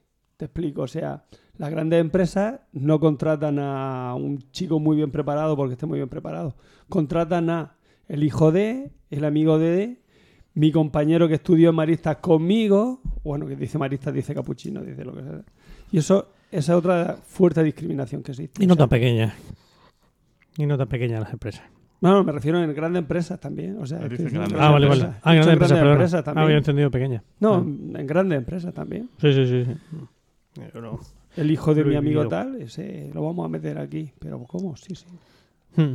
Sí, o si no, lo que haces es llamas a tu amigo de la empresa del lado y dices, tú mete tú a mi hijo y yo meto al tuyo, para que no se note Creo tanto. que es más eso, ¿eh? porque no creo que a ninguna empresa le, inte- le interese contratar a nadie que no sea el, el mejor posible para su puesto. O sea, otra cosa es que haya jefecillos que aprovechen su influencia para... Bueno, bueno. Sí, porque eso luego te va a traer una cartera es, de como clientes. político, no como política de empresa, pero como digamos decisión consensuada y consentida por parte de la directiva de una empresa importante. Sí, porque eso te trae una cartera de clientes y una, y un- y una un empresa afín a la tuya. y- Yo eso lo he visto en empresas públicas. Empresas públicas. Que se contrata a sobrinos, a hijos. Incluso se ha echado a gente que estaba ya trabajando en un puesto para poder colocar a... Sí, bueno, eso está a la tu hijo, día, Porque eso, quien, toma las decisiones luego lo Mm. puede rentabilizar desde el punto de vista político. Claro. Porque su situación en esa empresa en esos momentos es de paso, evidentemente. Pero al que le duele en el bolsillo, quiero decir, mm, doña Ana Patricia Botín. Que le duele en su bolsillo directamente, supongo que tendrá una Bueno, política. Mm, Ya, pues supongo que los hijos de Ana Patricia Botín estarán todos bien colocaditos. Hombre, bueno, me, da, no me- me da- me da la impresión.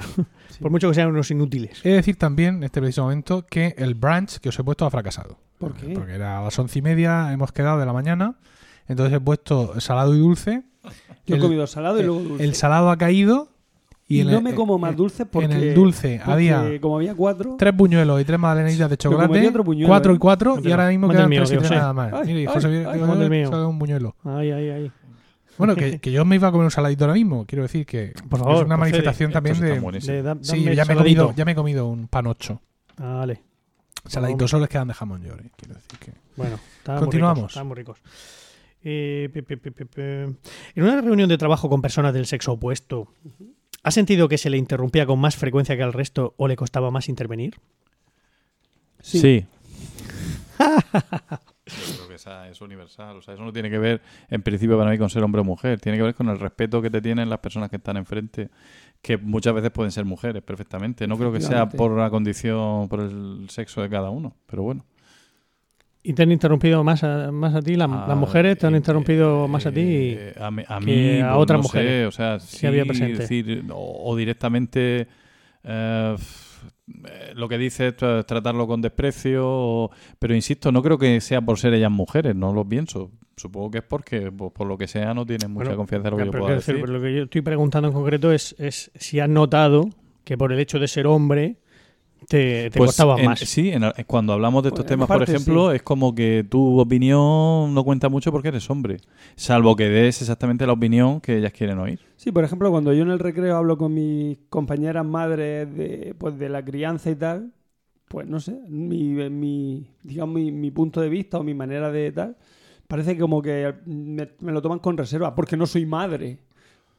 Soy padre, entonces eso ya, no, no, tú no, tú es que eres padre, eso es otro estatus. O sea, hay también una cierta, cierto desprecio hacia, hacia un padre que pueda ser, o sea, que críe a un no hijo igual que puede criarle una ¿Y eso no podría ser mm, una actitud machista de esas mujeres? Que entienden que estos temas son Sí, propios de mi sexo sí, y, sí, sí, perfectamente.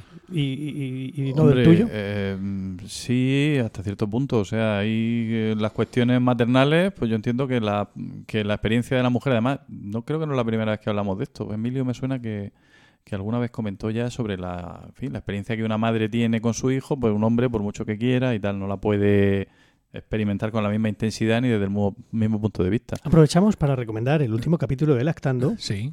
En el que tres padres que han vivido la lactancia con apego, el- la crianza con apego, dan su opinión sobre estos temas. Mm, Sí. muy bien. Ya no sé lo que estaba diciendo, pero Que- que, sí, que sí. Que sí, Que sí. es una palabra. Bueno, bueno, vale, vale. Y pe- pe- pe- pe- pe- ¿Alguna vez le han preguntado en una entrevista de trabajo? eh, eh, bueno, No, opositores, trabajo. vosotros sabéis lo que es eso. Bueno, yo sí he hecho entrevistas de trabajo y, nunca me han preguntado si pienso tener hijos as, como dice aquí. Ah. No, no me lo han ¿Y habéis pensado alguna vez que tener hijos os podría perjudicar en vuestra carrera profesional? No. Sí, no tiene, esa pregunta para mí no tiene sentido. Para Claro, mí para personalmente, mí- quiero para decir. Para una mujer lo puede tener, claramente también. No, a mí perjudicarme en la carrera profesional no, pero el, el- la baja de paternidad sí es un punto en el que, que yo en mi empresa tengo que enfrentar, porque yo tengo muchas responsabilidades en mi empresa y también tengo muchas responsabilidades en mi casa. Entonces, por ejemplo, con Isabel... En tu red de podcast. Sí, con Isabel eh, me cogí la baja, no me acuerdo la que era entonces, no sé si eran cinco minutos o una... o- ¿Pero ¿Eran todavía los cuatro días o eran no, ya los no, 15? eran, eran más, eran 15. Y con Emilio... Sí, los 15. como Con Emilio nos lo montamos muy bien, porque lo que hice fue cogerme la primera semana y, aparte, Emilio tuvo el detalle de nacer en, en Domingo de Ramos, con lo cual, pues, nos dio ahí un poco de, de margen con Ah, las Miguel nació en Domingo de Resurrección. Con las, eh, con las vacaciones de, de sem- Sí, tu Miguel. Con las vacaciones de Semana Santa y tal. Ahora Miguel va a nacer a mitad de agosto, con lo cual tampoco está mal. Y lo que hice con Emilio fue cogerme la primera semana entera y luego la otra semana cogérmela por horas. Para poder llevar yo a Isabel a la guardería, que era una cosa que familiarmente nos, ¿O venía mejor? nos venía mejor. Y ahora creo que es un mes lo que tengo. Eres un mes, pero como eh, eres familia numerosa, me parece que son cinco semanas. No lo sé, no estoy seguro. Se suicida mi jefe. Que se joda tu jefe. Que acaba de tener su, ter- su tercer hijo. Él- bañe. Pero claro, efectivamente él es un cargo directivo y tiene otro, otro, otro rollo.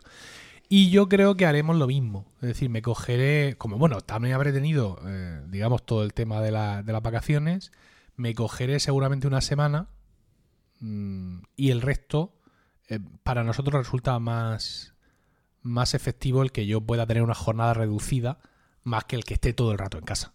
¿Y Rocío? ¿Qué va a hacer? Rocío, ¿Has como es, como es autónoma, pues hará lo que le dé la gana, ¿no? Pues dado su autonomía, Empezar a trabajar los cinco minutos. No, de- Rocío como abogada pues cuenta como Ahí, siempre con la falta absoluta de solidaridad, potro. con la ordenador. falta de solidaridad absoluta por parte de jueces y juezas que aunque eh, esté a- acabe de dar a luz no le aplazan los juicios. De hecho, su caso fue emblemático aquí en, en Murcia, una foto de ella dando de, de mamar a Emilio en el juzgado porque la señora jueza no le había, no había consentido en aplazarle el, el juicio. Eh, ponga usted un compañero que le sustituya, porque los abogados, en definitiva, sois mierda, ¿no? Sois intercambiables unos por otros. No sois una parte fundamental como yo que soy el juez.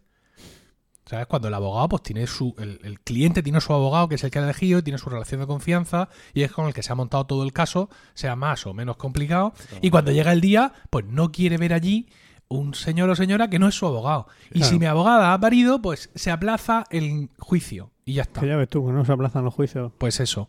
Pues otra- ese, ese es el tema. Por cierto, ahora que has dicho lo de los jueces y juezas, en el estudio ese del que habló al principio, eh, hacía hincapié en que no tenía nada que ver el sexo de los decisores, ¿eh? de los que decidían si, Sí. si contratar o no. Eh, eso sí que no era significativo. sea, Tanto los hombres como que las mujeres. que- preferían nombres también Sí, para el trabajo. Sí. Y, y, bu- bueno, ya es mucho preguntar, pero ¿y, mm, ¿por universidades? ¿Se hizo aleatoriamente también la selección de universidades? O... Eh, no, tampoco me he leído el, el- el artículo completo. Me he leído el resumen, me- he visto las figuricas, y, pero bueno, yo lo pondré ahí en las notas para que podáis Muy bien, muy bien, Investigar. todo lo que queráis. Bueno, a ver, alguna preguntita más y ya lo vamos dejando. Mm. ¿Dedica más tiempo que su pareja a las tareas del hogar y cuidados? El mismo. ¿Medido con cronómetro?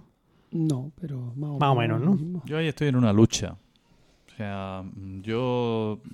Hay unas cuantas tareas del hogar, pocas, pero que, que tengo claro que no voy a hacer. No voy a planchar, por ejemplo. Uy, a mí me encanta planchar. Ah, a mí también. Bueno, pues veniros a mi casa y plancháis vosotros. Ah, qué- pues qué mira, oportunidad nos quedas- brindas. Ah, pues mira qué bien. Te traigo yo los críos, tú te quedas con ellos y yo te plancho, ¿vale? No, no, no, perdona, yo no me he ofrecido a cuidar de tus hijos. Tú Ah, quieres no, planchar, vente a mi casa. Es que Bueno, yo plancharía si tuviera que cuidarlo. No, no le vas a cobrar.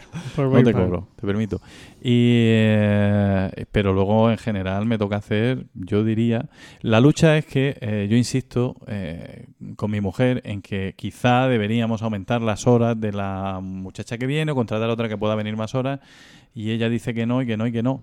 Y entonces, claro, en esa lucha, pues ya es un poco lo que Ah, uno cree razonable o no. Es La vieja excusa, como no me dejas contratarla más, hazlo tú. eh, no, no es hazlo tú. Es que al final hay cosas que se quedan sin hacer, hay cosas que están a medio hacer. Y, pero vamos, yo puedo hacer un catálogo importante de las cosas. Esta mañana a las 8 estaba haciendo mi compra en la plaza. Y como hago plaza? todos los sábados, en el mercado de Saavedra Fajardo. Sí, señor. Y, en fin, que me encargo de algunas cosas yo siempre y de Mm. otras compartidas. Y hay otras que no hago, eso es cierto. Muy bien. Yo tengo a Algo mujer por aquí, le podemos preguntar. Quiero decir que, Ah, ¿te quieres decir a esa mujer que está cu- cuidando a los niños mientras tú estás aquí grabando podcast? como un cabrón. Bueno, los nichos, de hecho, están armando un follón, se les habrá oído por ahí. ¡Guau, guau! Ah, nosotros lo que pasa es que, claro, al ser Rocío autónoma I- y, Igual que la mía, por cierto. y poder entrar niños a trabajar a la hora, entre comillas, La que mía. quiere, pues hay una parte del día que es eh, que tiene cierta carga especial cuando se trata de niños pequeños, que es levantarlos, vestirlos y mandarlos al cole. Sí, eso no hace Entonces, claro, eso, lo lo, eso siempre. lo hace Rocío los martes y jueves sobre todo, y los lunes, miércoles y viernes que tenemos a esa hora a asistenta, pues lo hace la, la asistenta, pero claro, con Rocío aquí también. Y eso es algo que tiene que hacer ella, pero no por, porque era mujer, sino porque Es autónoma. por la característica de su trabajo en concreto. Y aparte de eso, lo que sí es verdad es que ella lleva más cosas en la cabeza y me pasa un poco como Paco, aunque nosotros tenemos las horas de nuestra asistenta bien reguladas y estamos los dos de acuerdo, o sea, no- yo no he hecho en falta horas de asistenta y tal, sino que está bien las que tiene, pero hay cosas que yo le digo, escucha, mm, que lo haga esta mujer cuando venga mañana. Y ella insiste en que eso no se puede quedar así y pues... mm, Lo pues sí. termina haciendo ella. Eh, Pues sí. Que no son cosas que terminen- No, no, es que hay que poner una lavadora. El, el ciclo vital de las lavadoras es una cosa que yo, incluso cuando yo vivía, mm, cuando yo he vivido solo y me he puesto mis propias lavadoras y me las he tendido y me las he planchado, no he vivido con ese estrés. O sea, ese, ese ciclo vital de que. de- algo así como el, el movimiento perpetuo, que la lavadora tiene que estar siempre en marcha y si ahí tiene que haber siempre alguien dispuesto a cogerlo. Que luego te, te lo explica y dice, claro, como. Evidentemente, como tú no les preparas la ropa a los críos para que se vistan, Ya, claro, no tienes pues hay una No parte, tiene- no eres consciente de hay una la parte del no sé cuánto, no sé cu- pues sí, tendrás razón, tendrás razón, pero no, no le veo sentido. Lo que pasa es que como ahora la tengo embarazada, claro, ella tiene una teoría que es absolutamente falsa, que es que la quiero más cuando está embarazada. Esto Ah. no es cierto. No es Aprovecho este, este oportunidad que se me brinda. Aquí eres menos. ¿Eh? No, la quiero igual, por el amor de Dios. vale, vale. Entonces lo que hago es procurar luego darle menos disgusto. No sé si me sale, pero hay que recoger la ropa y hay que doblarla para que cuando ven- venga la asistenta. Muchas veces me da la sensación que trabajo para la asistenta, ¿sabes? Que la Lo vea todo sí, que lo vea todo en orden y pueda supervisarnos. ¿no? Bueno, aquí, aquí hay una otra otra cosa que decir. ¿eh? Cuando ya los hijos son mayores, como en mi caso, Hmm. que ya tienes dos, dos brazos, cuatro brazos, de hecho, mis hijos tienen Dios. dos cada uno, Sí. y para ayudar, y dice, bien, ahora ya no hay que, la cocina no hay que encargarse porque se encargan ellos, las habitaciones se las hacen ellos, que va. O sea, es Ya, una lucha. Muchas veces ya por puro agotamiento de estar insistiéndole en que tienen que hacer todo eso, terminas haciéndolo tú también. Y es complicado, y bueno, ya llegaréis. Ya haréis un, no un lactando, sino un... no- ya le buscaremos un nombre. Haciendo bocadillos. ¿no? Pubertando. Y el- Ese es bueno, ese es bueno. Eh, eh, pero has procurado que a tus hijos, que son un chico y una chica, Mi- he Darles una conseguido, educación estoy súper orgulloso igualitaria. porque he conseguido que los dos pasen por nada, igual ¿no? de las tareas domésticas. Muy bien, muy Es bien, un logro. bien. Has, triunfado como padre. entonces. Magnífico. Bueno, pues yo creo que ya. eh, Vamos a. Venga, la última. La última. Mm, ¿Conoces a más hombres que mujeres que se encarguen del cuidado de una persona mayor o dependiente? No, ahí sí que tienes razón. Las mujeres suelen ser más las que cuidan de eso. Quiere decir sin, co- sin cobrar, ¿no? O sea, Sí, de manera cobrar. altruista. Sí, sí, sin cobrar. Mm, No, el mundo profesional también está Normalmente copado. por- mujeres, mujeres. sí. Siempre mujeres, ¿verdad? Sí, muy Yo bien. diría el noventa y tantos por ciento. Pero creo que hay un componente demográfico social importante ahí. Y es que las personas mayores que nosotros podemos conocer hoy en 2018 que necesitan cuidados, Mm, en algunos de los casos que yo conozco, sus hijos tienen una edad en la cual las hijas, mujeres, no han recibido estudios o han podido no recibir estudios, con lo cual son amas de casa, entre comillas, y dentro de, eh, de la casa, pues está el encargarse del abuelo o, o de la abuela. Son algunos casos que yo conozco, digamos, de refilón, por así decirlo. ¿no? En- En, en mi familia, en la familia de Rocío, la cosa no ha sido así, porque los hermanos y hermanas, han- todos eran hermanos y hermanas trabajadores y se han repartido pues, como han podido el, el percal, Mm. por así decirlo. Y en, en mi casa, en mi casa, pues sí, mi tía Cánqueles sí estuvo más pendiente de mi tía Lola, que es la única que ha necesitado más atenciones, pero también teníamos, eh, perdón, también teníamos servicio doméstico. Sí, sí, claro. Que se ocupaba, o sea, mi, mi tía Cánqueles no tuvo que irse a Blanca a, Mm. a cuidar a mi tía Lola, sino que teníamos contratado a una persona que era la que se encargaba más de eso. Y mi padre, que, que es minusválido, pues tampoco podía hacer y nosotros pues estábamos a lo que nos decían. Pero yo sí conozco muchos casos donde es, pues eso, la, la madre mm, que ama de casa, pues a- igual que cuidó de los críos y sigue manteniendo la casa, pues ahora le toca cuidar de la abuela. Mm. Yo, No sé dentro de unos años cómo se equilibrará esto. que me viene ahora a la mente es el de mi suegra. La, la madre de mi suegra sí que estuvo al cuidado de, de ella, de mi suegra, que es maestra, ha sido maestra toda su vida, y su hermano, su otro hijo, que era médico, pues venía a comer los domingos, muy bien, y poco más hacía.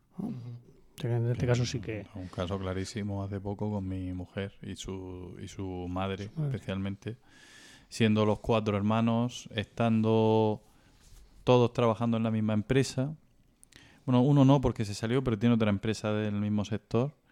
Y la que se encargaba de más de la mitad del- de la tarea era mi mujer. Pero eso es porque, los tu cuatro mujer, hermanos. porque tú tienes una cuñada que también es hija de... Sí, sí, decir, no, no, o sea, efectivamente, o sea, porque, su hermana porque es mi mujer. Bueno, pero, pero está el, el tema de la hija mayor. La hija mayor, es sí. una, La hija mayor, es sí, una sí, derivada tienes de razón. es una derivada de todo esto. Mm. Eh, bueno, no digo más. Bueno, pues eh, hay más preguntas aquí, pero bueno, ya las dejo, que ya creo que han sido Bien. un buen... Muy bien, es, Un un entrevistador estupendo. ¿Os ha gustado? Sí. Sí, hecho? Haznos más. Vale, buscaré más. Bueno, eh, creo que lo meteré durante la edición, pero por si no lo he metido, si se me ha olvidado, que no creo. Ha habido un pequeño problema de la grabación de la parte de José Miguel que habré intentado solucionar como haya podido. Ah, lo que Vale. quiere es censurarme. No ha sido ningún boicot machista. machista. ¿vale? Pero eh, espero que lo haya solucionado bien y que hayáis escuchado la mayor parte de su intervención con una calidad la habitual Eso, en estas ni locos, más ni menos. estos romanos. Ahora antes de seguir me vais a permitir un momento para hablar de nuestro patrocinador. Hombre, Bugum, la marca mía, española sí, de sí. chicles funcionales con una amplia gama de productos que te puede venir genial en diversas circunstancias.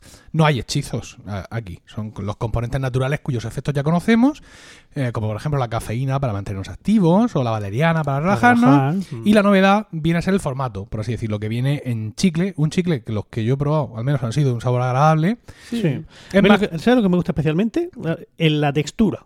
Son- Ah, sí, sí, es muy son buena. los La, chicles goma es, la goma es buena. es sólidos, buena. así que da gusto un masticar. Chicle duro. el Ni chicle es una demasiado cosa duro ni demasiado blandujo de esto que se cómodo de llevar. ¿no? Sí. Pues Uy, qué cómodo llevar este chicle. Oh, pues es uno de ellos, ¿no? Y más fácil de consumir que, que Que otra. hacerte una infusión de valeriana. Efectivamente. Efectivamente. Entonces, bueno, además ahí en el chicle hay más, más elementos que se concilian para producir el efecto deseado en cada uno de los productos. Yo he probado el Energy Plus y pues he notado lo que promete, ¿no? Porque lleva ginseng, eh, eh, cafeína, lleva la cafeína que te lleva a ser un café, por ejemplo. Y pues sí, los efectos que en mí produce generalmente tomarme un, un café de, de una forma evidentemente más práctica, ¿no? ¿no?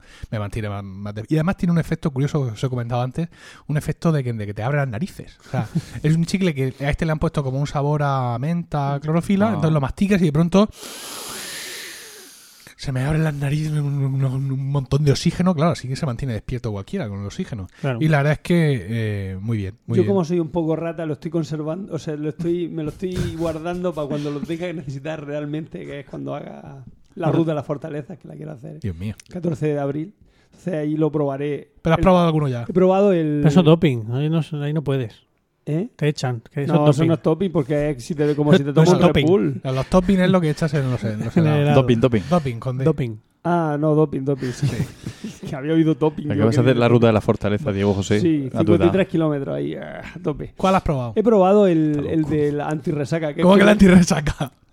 Si tú no bebes. Te pegaste no, no, no, una- pero como era una el más jumera. parecido, me, me diste y era el más parecido al, al, al- al- cuando vuelve al reconstituyente después de hacer ejercicio, Sí, porque lleva más o menos lo mismo, sí. pues me lo tomé y me, vi- me vino muy bien, porque después tenía que irme con el crío al parque y aguanté, después de hacer 25 kilómetros subiendo y, mon- y bajando montaña, aguanté Magnífico. perfectamente la maravilla. carrera. José Miguel. Yo he probado el saciante y es relajante. Y ha sido saciado y relajado. He sido saciado y relajado a, a grandes dosis. No, es verdad, el saciante pues sí sirve para marear un poquillo. Yo que soy de comer muy tarde, casi a las 4 de la tarde, Uh, pues si te, Yo te el tomas uno de esos, Yo el relajante me lo, voy a Muy com- me lo voy a comprar porque cuando corres por la noche, después, no hay días que te duermas. no hay Dios que te duerma, está ahí a Por tope, eso no está salgo yo a por eso no salgo yo a correr. Luego- por eso, Es justo, ¿no? Aunque activa, ahora, aunque ahora quizás. Sí, sí, entonces me lo voy a comprar. Paco, Yo el tindalizante, que no sé lo que significa, pero que, que en ¿Te ha teoría es tindalizado? como pro- probiótico, es decir, que te que favorece la, eh, la buena Eh, digestión. es provida, el- es el, eh, antiabortista. exact- eh, exactamente, por eso no he abortado nada. Eh, creo que me falta tener una opinión más formada, porque lo he probado dos veces, pero de manera poco sistemática. Entonces, mm, de- sí diría que he notado cierto, cierto alivio, que mis digestiones siempre son muy guerreras, pero me reservo una opinión más formada para la próxima. perfecto. Mientras, no olvidéis visitar la web del patrocinador, es Vugum con W, con G, Gum de goma de mascar, Vugum.com. Ahí repasáis el catálogo que tienen de chicles funcionales y, ojo, para comprarlos tenéis que usar el código ROMANOS. ¿Qué voy a obtener con el código ROMANOS? Os estáis preguntando. Bueno, pues, eh, haciendo una compra mínima de 14,95, ¿m? Ujú. os van a regalar una caja de 6 chicles adicionales, aparte de los que compréis, y también los gastos de envío gratuito. ¿Vale? Ah, bien, bien. Compra mínima de 14,95 o dos cajas de chicles de gama Health, que son los que hemos probado nosotros, además. Mm. Coja- Eso con el código romanos, ¿vale? En mayúsculas. Sí. ¿Puedo, poner, ¿Puedo hacer una pregunta? Yo tengo una duda. ¿Por qué la gama Health no te ponen el, de, el, el- el reconstituyente ese después, sino que te ponen el de la resaca? Podrían hacer también de la gama Health, o sea, de 9. Magnífico, pues una sugerencia que enviaremos en nuestro contacto en Boom Díselo, díselo. para Que también, modifiquen para que modifiquen su gama eh, según los consejos de, de los Dios- oyentes. de Dios José. Bueno, pues seguimos con el podcast y vamos con Paco. Una piedra en el camino me enseñó que mi destino era rodar y rodar.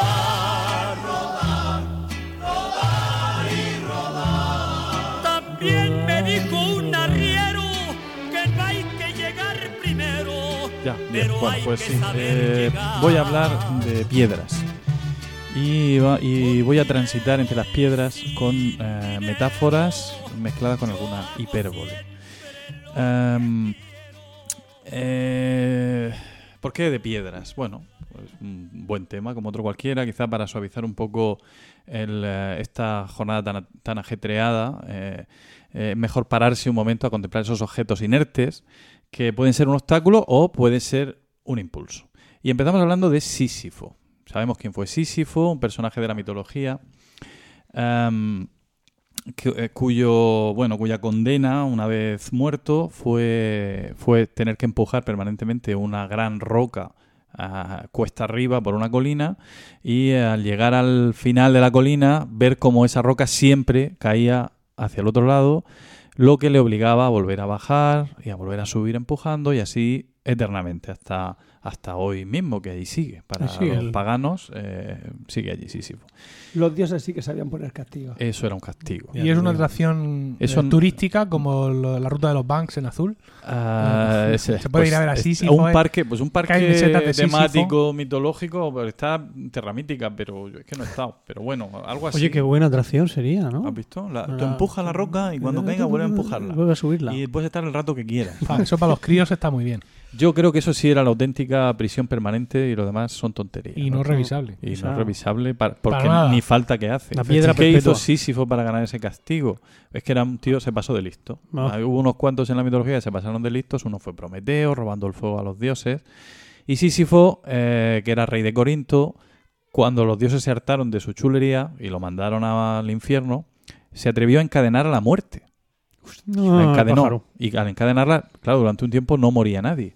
Le engañó con unas pasas de Corinto y... hasta que hasta que se hasta que se dieron cuenta los dioses y le y entonces lo mandaron directamente sin muerte ni leche a la- al infierno No, eh. pero allí se puso en contacto se, pu- se puso de acuerdo con su mujer de cuando cuando me vayas a enterrar no me pongan no me hagas las honras fúnebres pertinentes de manera que podré reclamar porque no, no me pueden enterrar así y, y consiguió volver durante un tiempo a la vida pero bueno al Consiguió final la nulidad del... eh, algo así, es un nombre muy peculiar. Al final terminó en el infierno empujando la roca y allí sigue.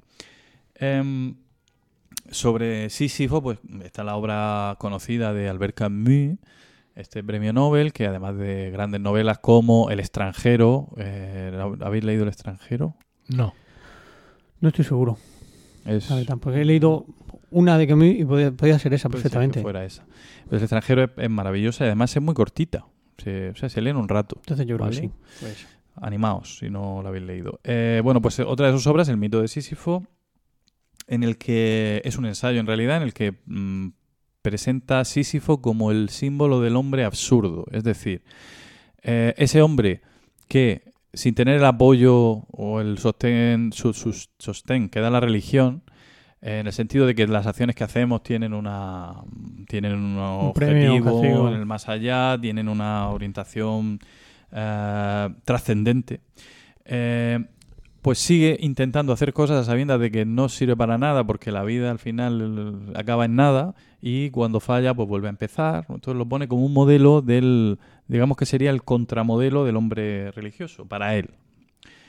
Em, eh, bueno, en, este sentido, pues la piedra se convierte en un símbolo de la, bueno, una metáfora de la tarea que emprendemos y fracasamos y volvemos a emprender, que es algo que también está muy de moda en la filosofía.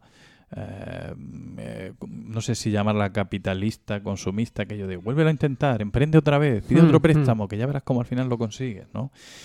Eh, en, es- en ese sentido, además, hay otros, otros personajes históricos, mm, en concreto de la literatura, que han tenido una relación muy interesante con, con las piedras, pero de eso hablaré después. Y ahora voy a, voy a comentar, por ejemplo, eh, algunos chistes sobre piedras. ¿vale? Va a pasar abruptamente. Muy bien, vas muy a bien. hacer unos De Pasamos de a- al, al Chiquito de la calzada. Me gusta mucho hacer este caos. No, no se cuentan suficientes chistes sobre piedras. Esto ¿Verdad? es una falta Sí, que sí. yo veía ya hace tiempo. Y ahora vamos a suplirla. Paco, por favor. Ah, sí, eh, bueno, pues hay una, un sketch, parece ser que bastante conocido, de, de- del grupo este de Muchachada Nui, del programa Sí. aquel, en el que uno de los personajes, el Javier, ese como Javier Ibiri, que le dicen, no sé cómo le dicen. Javi, no sé. Bueno, que, que va al médico, el médico es el Sevilla, el otro, y, y le dice, eh, es, es grave lo que tengo, doctor. Y el otro dice, no, grave no, es grava, gravilla, tiene, tiene piedras en el riñón. Bien, bien. y, eh, o sea, os ha parecido. no, Hay un bien, vídeo bien, muy bien. interesante. Bien traído, bien comentario traído. del Sí, directo. seguramente en directo tiene más gracia, pero bien. Am, también, también, buen chiste sobre piedras A ver. es el de el que dice que el cólico, el cólico nefrítico es como un parto, solo que al final, pues en vez de un niño, tienes una piedra. Eh, ¿Os ha hecho gracia un poco? Hombre, Sí, ahí- yo que no he sufrido ningún cólico nefrítico, pues podría reírme, ¿no? Ni Ante ningún chiste, parte. Pero creo que los que sí lo han sufrido. De hecho, ahora mismo recuerdo el episodio de Friends eh, en el que eh, en el que Rachel da a luz. Ah, sí, lo vi el otro día. es sí, muy sí, bueno sí, porque al mismo tiempo estando en el hospital. No, es, no, es en el que en el que Phoebe da a luz. Exacto. Estando en el hospital, eh, Joey tiene un dolor y resulta que tiene una piedra y que la tiene que echar. Entonces se hace un paralelismo de cómo ella va dando a luz Ajá. y cómo él va empujando y al final ella tiene los, los bebés y él tiene su Y piedra, la piedra. y Ross, Ross y él miran así la piedra con cara Ah, Sí, amorosa sí, y tal. Puedo asegurar que él la mira con todo el amor del mundo porque Sí. Eh, pues de eso iba a hablar en realidad, ¿no? Ya lo habéis imaginado, de cólicos, de cólicos nefríticos. Eh, yo soy un paciente. No, no, giro inesperado de los acontecimientos. Eh, pues, ah, pero ha estado bien. ¿no? Pero es que, ¿Lo- es que lo yo además conocía la música. Y, o sea, la- ¿De qué- la- de qué querrá hablar, y no? yo- y dice, dice, pon la música porque en cuanto la ponga, dice, Vas a saber se va todo. a saber de qué voy a hablar. Pensabas que iba a cantar, a hacer rancheras o... Bueno, pues sé. vamos a hablar de cólicos nefríticos, que Venga. es un tema que no se habla que es hablar más de suficiente. Sísifo. Me queda con ganas de Sísifo. Mm, No, a mí Sísifo... Fis- ¿Tú, tuvo algún, Ni fu ni fa, algún ni cólico ni fu ni fa. nefrítico, Sísifo? Sísifo no tuvo ningún... Bastante tenía Sísifo. Sí, su relación con las piedras ya era bastante intensa. Pero es cierto que a mí sí me han hecho el chiste, ¿no? Estoy, pues aquí estoy con una piedra, dice, anda, como Sísifo.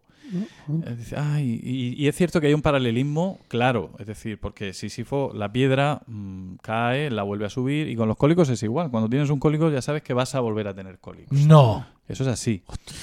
Entonces, Es una de las cosas que más peor, que peor rollo me dan. Pues Con muchísima diferencia. Bueno, pues eso es porque no has tenido uno. Si tuvieras uno, pensarías que, el- que, el- lo mejor es cuando no tienes. Es decir, el, gana tanto el momento de no tener un cólico que lo disfrutas más. Se vive de otra La, manera. la vida, ¿no? La Sí. vida en Se vive intensamente Es la vida, sin cólicos nefríticos. Decides viajar en esos De momentos. repente dejar de un ahorrar, día- vivir día. Exacto. De repente un día cuando tienes, bueno, esto de- varía mucho, ¿no? Circunstancias, pero en mi caso fue con 30 y me acuerdo además con 38 años. Yo he tenido ya a veces una sensación, eso que dice, uy, parece que me quiere doler así como por detrás, por la espalda, pero no, pero se pasa, ¿no? Es una molestia.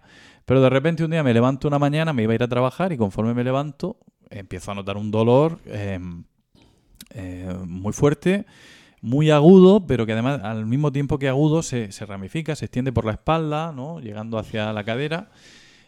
Y hasta el punto de que me mareo, me tengo que echar en la cama, el dolor no pasa, dime, Emilio. Nos está doliendo a todos mismo, Sí, sí, Paco. sí. Yo me estoy tocando ahora mismo Sí, por, por genial, detrás. me Me estoy- encanta, tengo una mano en el pene. O sea, me- Es que, te- es que se- estoy intentando también- sujetarme por todas partes. Por favor. También avanza. Bueno, voy, voy a seguir un poco con la descripción. Eh, está bien que por un momento sintáis lo que es tener un cólico nefrítico, ¿no? Ah, y, eh, y en ese momento pues te puedes marear, te puedes desmayar, puedes ponerte a vomitar, eh, que es uno de los pocos momentos en los que te da igual vomitar porque tampoco te das cuenta. Es decir, ese- el dolor es, para describirlo, eh, te- es como si te estuvieran dando un, un calambrazo con algo, pero durante un tiempo que puede ir desde media hora hasta tres horas seguidas.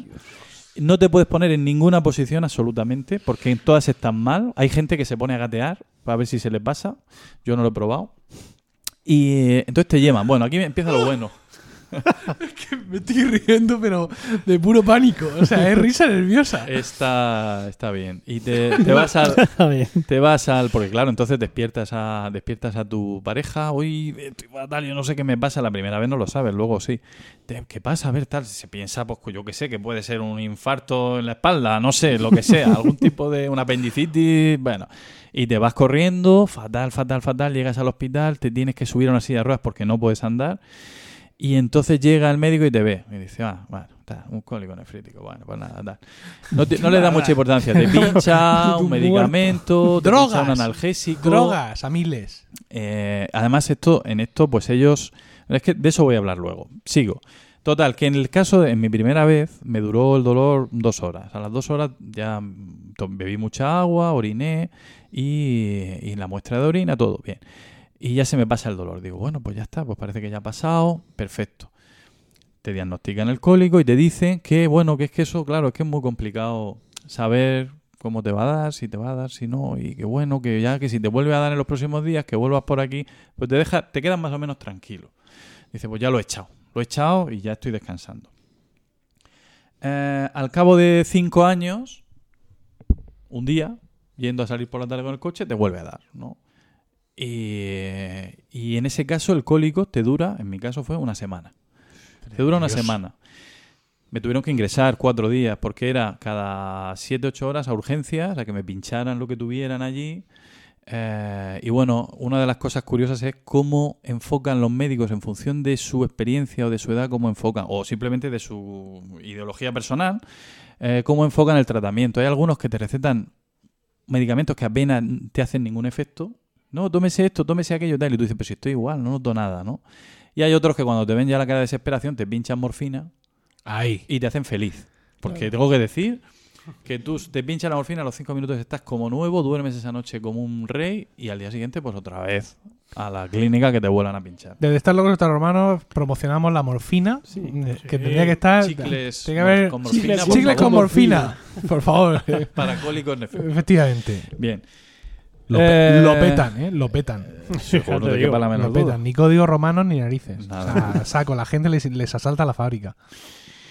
Ya, ya Hipócrates hablaba de los cólicos nefríticos en, Oh. en su juramento. Una de las cosas que dice es que eh, no haré esto, haré aquello, no haré lo otro. Sabéis que dice no, sumi- no administraré pesarios abortivos, ¿no? Yo no voy a favorecer que nadie aborte. Esto dice el juramento y esto es lo que ju- se supone que juran los médicos. Creo que ya no lo hacen, pero bueno.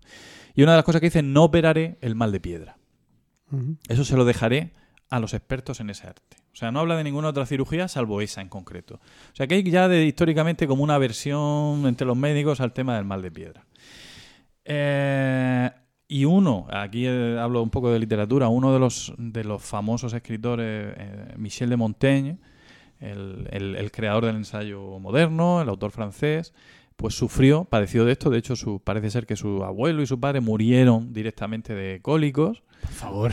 Y, eh, y él padeció de esto toda su vida. Y una de sus... eh, Dame un chicle de lo que tengáis encima de la mesa. cómete uno de Por amor de Dios. Energético. Una de sus, Tranquilizador no hay. Una de sus ideas Relajante. ya que no podía mitigarlo, porque claro, en aquella época, a ver qué hacía, ¿no? De hecho, cuando intentaban operar el mal de piedra, la mayor, la mayor parte de gente moría directamente de la operación.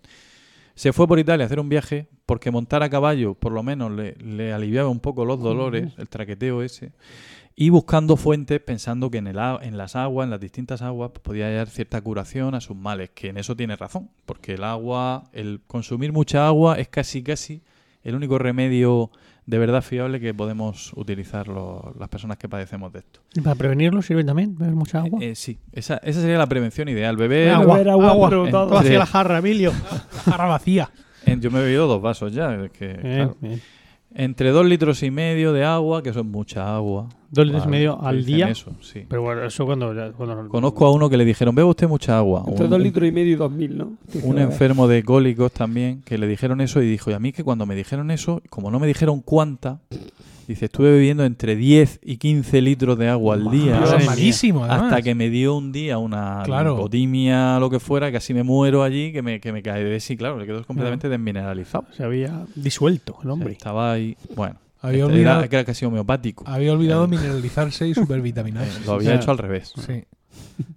Cuenta Michel de Montaigne en alguna de sus experiencias, eh, en algunos de sus ensayos, dice, yo no he tenido mayores enemigos de mi salud, a pesar de esto que decimos, que el aburrimiento y la ociosidad. En Roma tenía siempre alguna ocupación. Eh, si no tan placentera... No, me estoy equivocando de texto. Perdón, perdón, perdón, pido perdón. Eso no era Michel de Montaigne.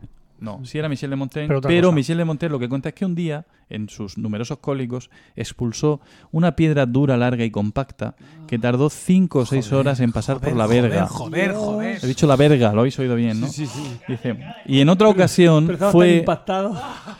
en otra ocasión fue obviado. una piedra como un piñón grande y de esa misma forma, de esa misma forma. Como un Bien. Me duele mi Eh, pene. así lo pasó Montaigne. Sin embargo, dice, decía a pesar de eso que sus, sus mayores enemigos habían sido el aburrimiento y la ociosidad. Pero tú la ¿eh? la has echado por la verga.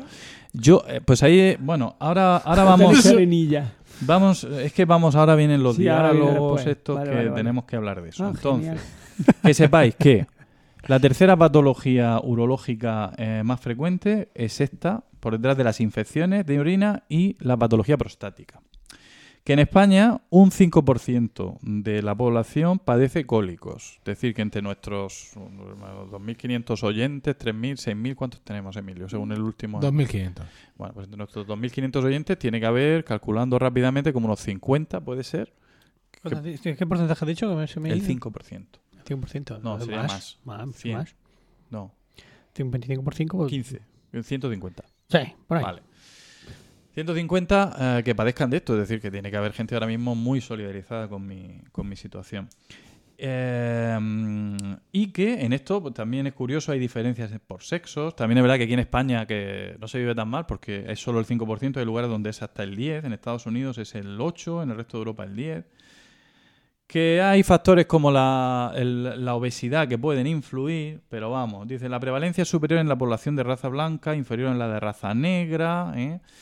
Eh, y bueno, entre los 20 y los 40 años es cuando más se produce. Pero no deja de producirse, es decir, se puede espaciar, pero sabes que si lo has tenido, probablemente lo vas a volver a tener. Y si no lo Ah, has tenido...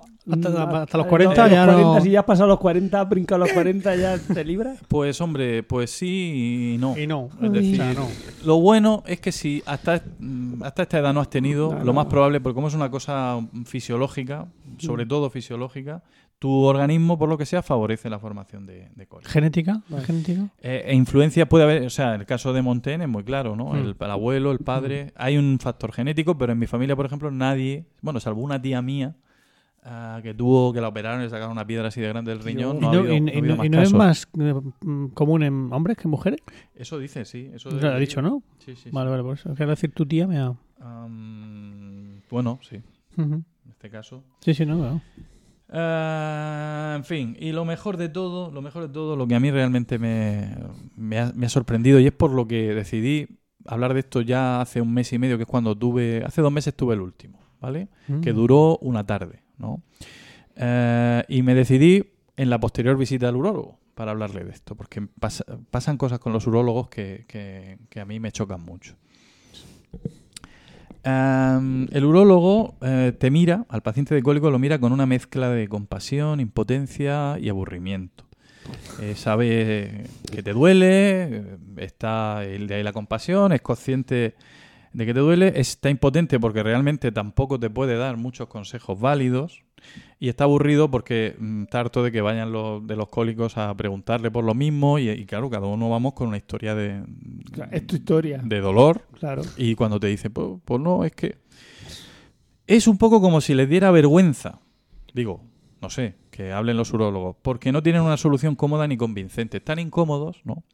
Y al final, pues, pues termina creándose ahí una mm, situación desagradable, pruebas con otros urólogos. Claro, porque tú vas pensando, ¿y, para eso te haces urólogo? Para que no sepas. No, es que, va- mm, o sea, a mí me ha pasado Solucionar. cosas que no, que no he entendido bien, pero, por ejemplo, esto sería un ejemplo de un diálogo tipo entre un, un uh, urólogo y un paciente la- después del primer después del primer eh, cólico. Sí, vamos a, vamos a dramatizarlo en estos momentos. En estos Estamos momentos el doctor estamos Ujaldón, ubicándonos. estoy en su clínica, sí. prestigioso urólogo. Micrófono en mano, esto es para verlo. ¿Expulsó el cálculo? Sí, pero no lo vi salir. Qué pena. Si pudiéramos analizarlo. Eh, ¿Es que existe un remedio? mm, en realidad no. Mm, He leído que los cálculos de oxalato se originan con alimentos ricos en calcio, con chocolate, con frutos secos. Sí, bueno, en realidad no está claro que cambiar la dieta mejore los- pos- las posibilidades de que no surja. Hay factores genéticos. Y tomar la infusión que llaman herbensurina o rompepiedras, ha- hago un paréntesis, gran operación de marketing, el que le puso el nombre de rompepiedras. Total. ah, mm, es un diurético, pero Peps. Es un diurético, pero no disuelve las piedras. No te va a hacer daño en cualquier caso. Entonces, ¿qué puedo hacer? Bebe usted mucha agua.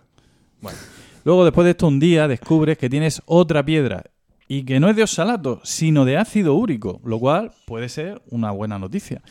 Eh, eh, eso te lo dice el radiólogo, pero el urólogo, como no haciendo mucho caso, Esa piedra está en el riñón y puede quedarse ahí y no bajar nunca.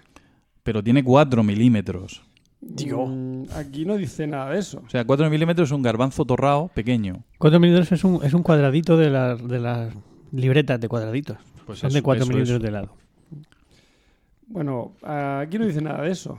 De los cuatro Bueno, me milímetros. lo- porque me lo dijo el radiólogo a mí personalmente. Podría estar equivocado. A veces no son reflejos de ecografía. Ya, pero la última vez que tuve una piedra de 4 milímetros estuve 7 días ingresado. Mm, Bueno, le voy a mandar un tratamiento. Pero ya un poco harto hasta las narices de que le insistan, ¿no? Le voy a mandar un tratamiento. Tiene que tomar esto durante cuatro meses, tres veces al día, sin saltarse ni una sola vez. Ni una sola vez. Dice, si te lo saltas una sola vez, ya no te hace efecto. Como sabiendo que te lo vas a saltar alguna vez, porque es imposible que no te lo saltes y luego poder justificar. De todas formas, aún así puede ser que no pase nada. Efectivamente. Y, eh, y, si- y si no funciona, entonces ¿qué hago? Pues bebe usted mucha agua. Luego vas a otro urólogo y te dice que tampoco hacía falta, que ese remedio no te va a ayudar para nada. Me recuerda mi única visita al urólogo. Durante un tiempo tuve un dolor testicular fuera de lo común. Lo Y- recuerdo. Y cuando. como hoy no nos callamos nada aquí, entre el grupo de amigos. Y pedí cita, mm, la seguridad social, y bueno, pues vino con cierta demora. Y cuando, Pobre. que cuando llegó el momento de ir al urólogo, Ya se la había pasado. ya se me había pasado. Y me dijo el urólogo, bueno, pues ya que estás aquí, voy a tocarte los huevos igualmente. que no se diga, ¿sabes? Que no eche no me he ganado yo mi sueldo. que no eche el viaje en balde. Y entonces me habló del bamboleo, ¿no? Pero no la célebre canción ¡Bamboleo! sino del bamboleo que causaba mis testículos. Que he de decir aquí que no es que yo los tenga pequeños y pegados al culo como los leones, pero tampoco es una cosa que me, que me sabes que me llega a mitad del muslo. Es una cosa, Tampoco yo entiendo como- que normal. Y me habló que alternara. Y dice, ¿qué calzoncillos usas? Digo, pues como puede ver usted. como puede ver usted, de pata. Y dice, bueno, pues alternalos Con slips. con, con los slips, o conocidos como paqueteros, para que todo aquello te recoja mucho. E insisto, no tengo yo un glande, va, un glande, perdón, un, un escroto, Escroto. así abundante, ¿no? Que lo ves tú aquello que parece Tienes que ver los gestos que está haciendo con las manos, como con una, los man- brazos. una manta con dos gatos debajo moviéndose, no, no es, es una cosa más, más bien discreta. Pero aquel hombre, pues bueno, ¿Puedo contar yo mi primera visita al urólogo? Sí. También es interesante. yo tendría que volver al urólogo, porque tengo ya Deberías. 44 años, volver por, por vicio, claro. si quieres no- te recomiendo uno. Conoces unos cuantos, ¿no? Yo ten- tenía 16. Sí, La enfermera del urólogo estaba muy bien y iba muy apretada. Ah, era- ese me lo sé yo. Y voy a- Ya muy apretada. iba muy apretada, sí. Y yo sufrí mucho. Y me dice, me dice el hombre, bien, desnúdate. Y yo dije, ¿entero? Y dice, no, no, no, con que te vas, saque el pito, basta. Y yo, pero lo pasé, lo pasé muy mal realmente. sí. Ya está. Bueno, hubo más cosas, pero esas no las voy a contar. De mi intimidad. La enfermedad Vale. apretada, qué barbaridad. Eso parece, eso parece Lo un peor que mito puede tener masculino. uno, o sea, una enfermera paurólogo apretada, no. Es que eso es un error. O no, a lo mejor no. A lo mejor es para ver si disfunción eréctil no hay, por lo menos. no, ¿no? no, no, 16 años que disfunción eréctil iba a ver. Estaba fatal. Pues del urólogo se pasa al neurólogo, eso ya es lo siguiente. Pero bueno, eso hablaremos otro día. En fin, que terminando, terminando, porque aunque esto no se termina, eh, mi intervención no va a ser tan, tan dolorosa como el cólico.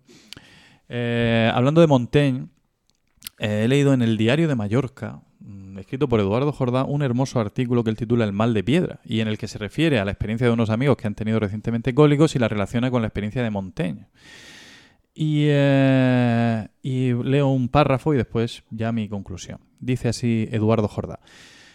Y me digo que si no tuviéramos conciencia del dolor que puede aparecer en cualquier momento o que acaba de irse, sería imposible apreciar el milagro de un momento en el que no ocurre nada importante, tan solo la calma, la rutina o el paso lento del tiempo. Por eso supongo, decía Montaigne, por eso supongo, decía Montaigne, que no hay nada inútil en la naturaleza, ni siquiera el dolor.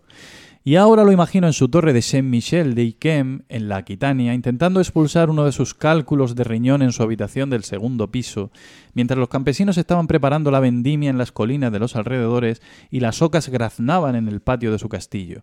Y en una de las pausas del dolor, sudoroso, agotado, harto de sí mismo y de sus miserias, el señor de Montaigne se incorporaba en un camastro y se preguntaba cómo era posible que aquel dolor insoportable ocurriera al mismo tiempo, justo al mismo tiempo, que la belleza arrogante del verano que él alcanzaba a ver por el ventanuco de su dormitorio. Y concluyo yo, mi conclusión humilde es que, en cierto poético sentido, saber que la piedra está ahí esperando su momento, o que no está, pero que volverá algún día, te ayuda a disfrutar más conscientemente los momentos en que no te duele. Es como una pequeña muerte, menos placentera que la otra, de la que uno resucita y al momento preciso en que la piedra deja de doler, es mágico. Uno está concentrado en el dolor que paraliza y de repente siente un alivio instantáneo. Eso es lo que los cursis de ahora llaman mindfulness. Para mí, directamente, en un sentido estoico, eso es la felicidad, la ausencia de dolor. Pero dos días después el urólogo te confirma que tienes otra piedra esperando en la rampa de lanzamiento. Y eso, eso es la vida. Al final siempre la piedra y Sísifo. Magnífico. Oh, bravo, bueno. bravo, bravo, bravo. Bueno, pues nada. Después de hablar de piedras, vamos a enfocar ya la recta final de nuestro programa con la parte de Diego.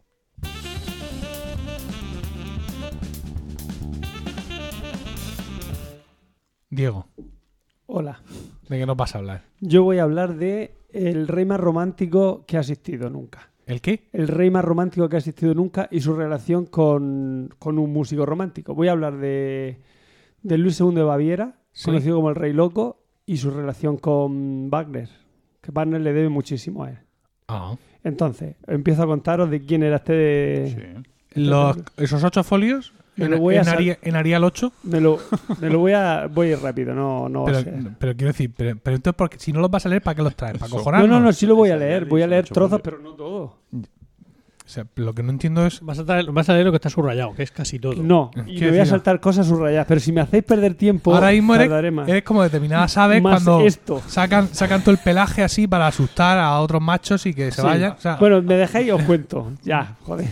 El, rey, Bueno. el rey- el rey loco es, es el del castillo El de los tres Cenicienta. castillos, el de los tres castillos, efectivamente. Vale, Bien.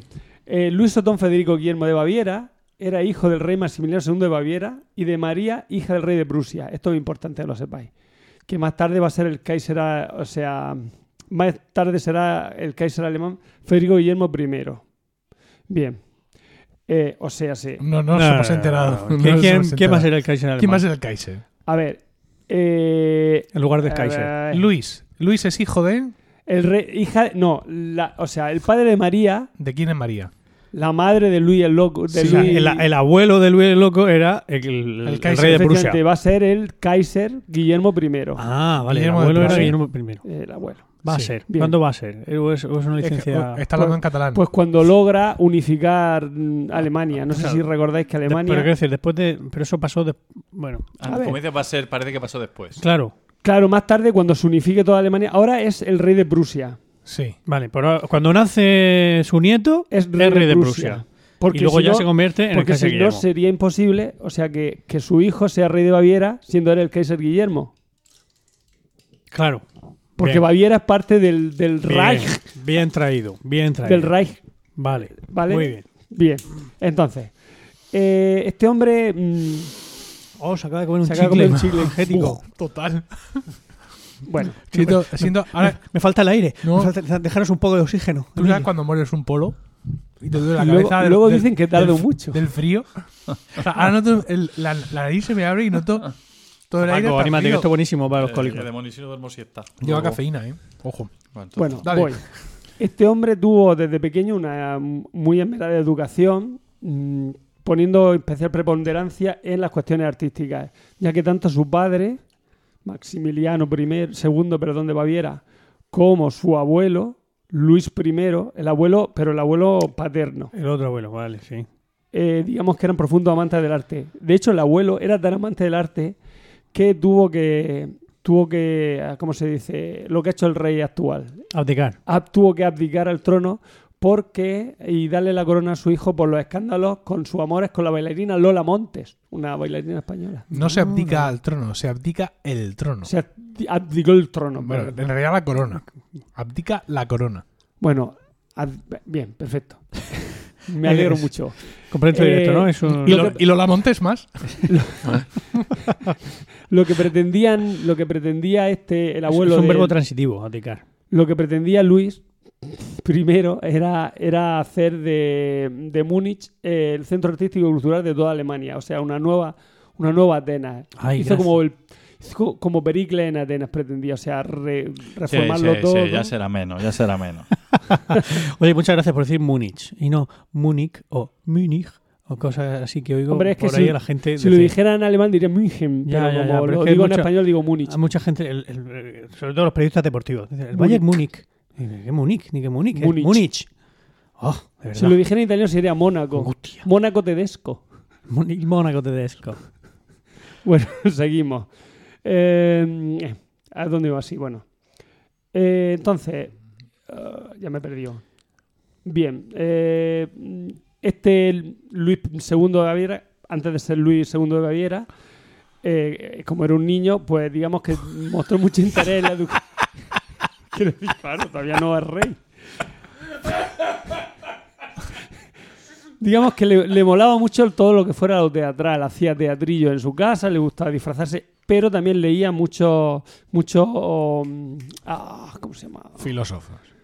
Romances, leyendas, cuentos. No, no, no, no, no. Poesías. un Tratado, Cómics. no, ¿cómo se llama? No, los ensayos, Ensayos. ensayos, teatrales, ¿vale? Era muy aficionado a los Ensayos ensayos teatrales. teatrales. ¿Con sí. cuántos Madre años? mía, ese chiquillo. Que se tendría 14, 15, 16, ¿vale? Bueno, sí. Bien. Vale. En lugar de irse por ahí con los amigos a beber. A, a Mónaco Tedesco. en concreto. Bueno, eh, mm, hay que decir que, bueno, que este Luis II, eh, mm, mm, con 18 años se murió su padre y tuvo que, tuvo que entrar en el, o sea, tuvo que, o sea, lo, lo nombraron rey y para él, mm, él siempre dijo que había empezado a ser rey demasiado pronto, porque no estaba preparado para llegar a ser rey. De hecho, mientras que era rey estuvo estudiando pues, derecho y cosas, mm, o sea, cosas que tenían que ver con lo que es el, el reinado. O sea, era una persona, Que se lo tenía que haber estudiado antes, ¿no? sí, claro, pero no pudo. Era bastan- una persona bastante comprometida, ¿vale? Eh, mm, ah, bien. Eh, vamos a ver, es que ya, como me tengo que ir saltando cosas. Mm, Bien, eh, eh, a lo que íbamos. La próxima vez trae más folios, que no te importe, pero hazle un tamaño de letra. Más grande, sí. O sea, que, Sí, que es que lo he hecho pequeño para que no me echaréis la bronca, pero. Pero si es que aunque vengas con un pa- aunque vengas con un post te lo vamos a decir igual. ¿Sabes? Pero es que Eso esto, esto no es humano. Diego. Esto no es humano ahora mismo. O sea, Hazle, ahora hazle mismo, una foto con una referencia como por ejemplo tu mano Mm, para que se vea el tamaño el tamaño. cuestión. Sí, no Diego, sé. venga, improvisa. Ahí, sin folio ni Bueno, el, nada. fo- el Bueno. folio es una referencia. Sí mismo. Sí. Venga. Bueno. Venga, sigue, sigue. Eh, mm, su relación con Banner empezó cuando. No se lo, qui- no se lo No, quites ahora, no, se lo quites ahora. No, de hecho, no estoy leyendo. pero de- empezó cuando. Entonces, ¿para qué lo qui- bueno, cuando, eh, cuando estrenaron, no estrenaron, perdón, cuando llevaron a Múnich la, Múnich, la obra Lohengrin. ¿Bien? Es- ¿Está bien dicho? Lohengrin. Mm, Lohen. Tú habías dicho Lohen- Lohengrin. Lohengrin. Lohengrin. Lohen- Lohengrin. ¿Vale? Bien, y, y se dio cuenta de que Wagner iba a ser, digamos, un espíritu afín a él, porque era. Porque él llevaba, digamos, lo- los ideales románticos, en la pureza, el, eh, el alemanismo, o sea, el alemanismo, el germanismo, a un estado bastante alto. Bueno, seguimos. Ah, Y Nietzsche, Nietzsche no tuvo nada. No, Nietzsche, no, no- mm, no iba allí a jugar las cartas con Nietzsche, ellos, luego, bueno, lo iba a contar después, Ah, vale, vale, pero vale. te lo cuento ahora. Bueno, Nietzsche se hizo muy amigo de Wagner cuando se, cuando se tuvo que ir de Baviera, que después explicaré por qué se va de Baviera, y Luis II de Baviera le, le regala una casa en, en, la, en el lago este de los cuatro, can- se llama el lago de los cuatro cantones, que no me acuerdo, está, está el nombre ahí, Era el pero cantón de los cuatro en lagos. Suiza, eso, no lo sé si es así. A lo que iba. Que, y entonces allí, allí tiene una mu- muy buena relación Wagner y Nietzsche hasta que se pelean, porque ya sabes cómo son los, Ya, los, los genios. genios. que cuando Sí, le da el nos punto- pasa mucho No, aquí. ¿Verdad? No hemos peleado tú y yo. Vaya. veces. Sí, bueno. Eh, mm, hay que, bueno, en cuanto a Wagner, mm, al final, mm, cuando, cuando Luis se convierte en rey, lo llama, eh, Wagner estaba pasando muchas penurias económicas y lo llama a que se viniera a Baviera. Él estaba en Dresde y tuvo que salir de Dresde por ser un, un poco revolucionario y por quererla liar allí, ¿no? Eh, entonces se lo trae él a, a Baviera y mm, de hecho en una tiene hay un montón de cartas tanto de Luis II de Baviera como de Wagner donde hablan donde o sea la relación epistolar que tenían estas dos personas y en una de ellas para que os haga una idea, una idea dice Wagner de Luis dice sin que vos lo supierais eres la cuenta de todas mis alegrías vos habéis sido mi mejor maestro mi- perdón de Luis a, a Wagner vos habéis sido mi mejor maestro mi educador un amigo que con- como ningún otro ha sabido hablar a mi corazón. Haré cuanto esté en mi mano para hacer olvidar vuestros sufrimientos. Dispararé todas vuestras, disiparé, perdón, todas vuestras preocupaciones. es que está muy pequeño. Como Mateo Banks. y os proporcionaré el, el reposo a que Como, aspiráis. Ma- como Mateo Banks. Proporcionar el reposo. Bueno.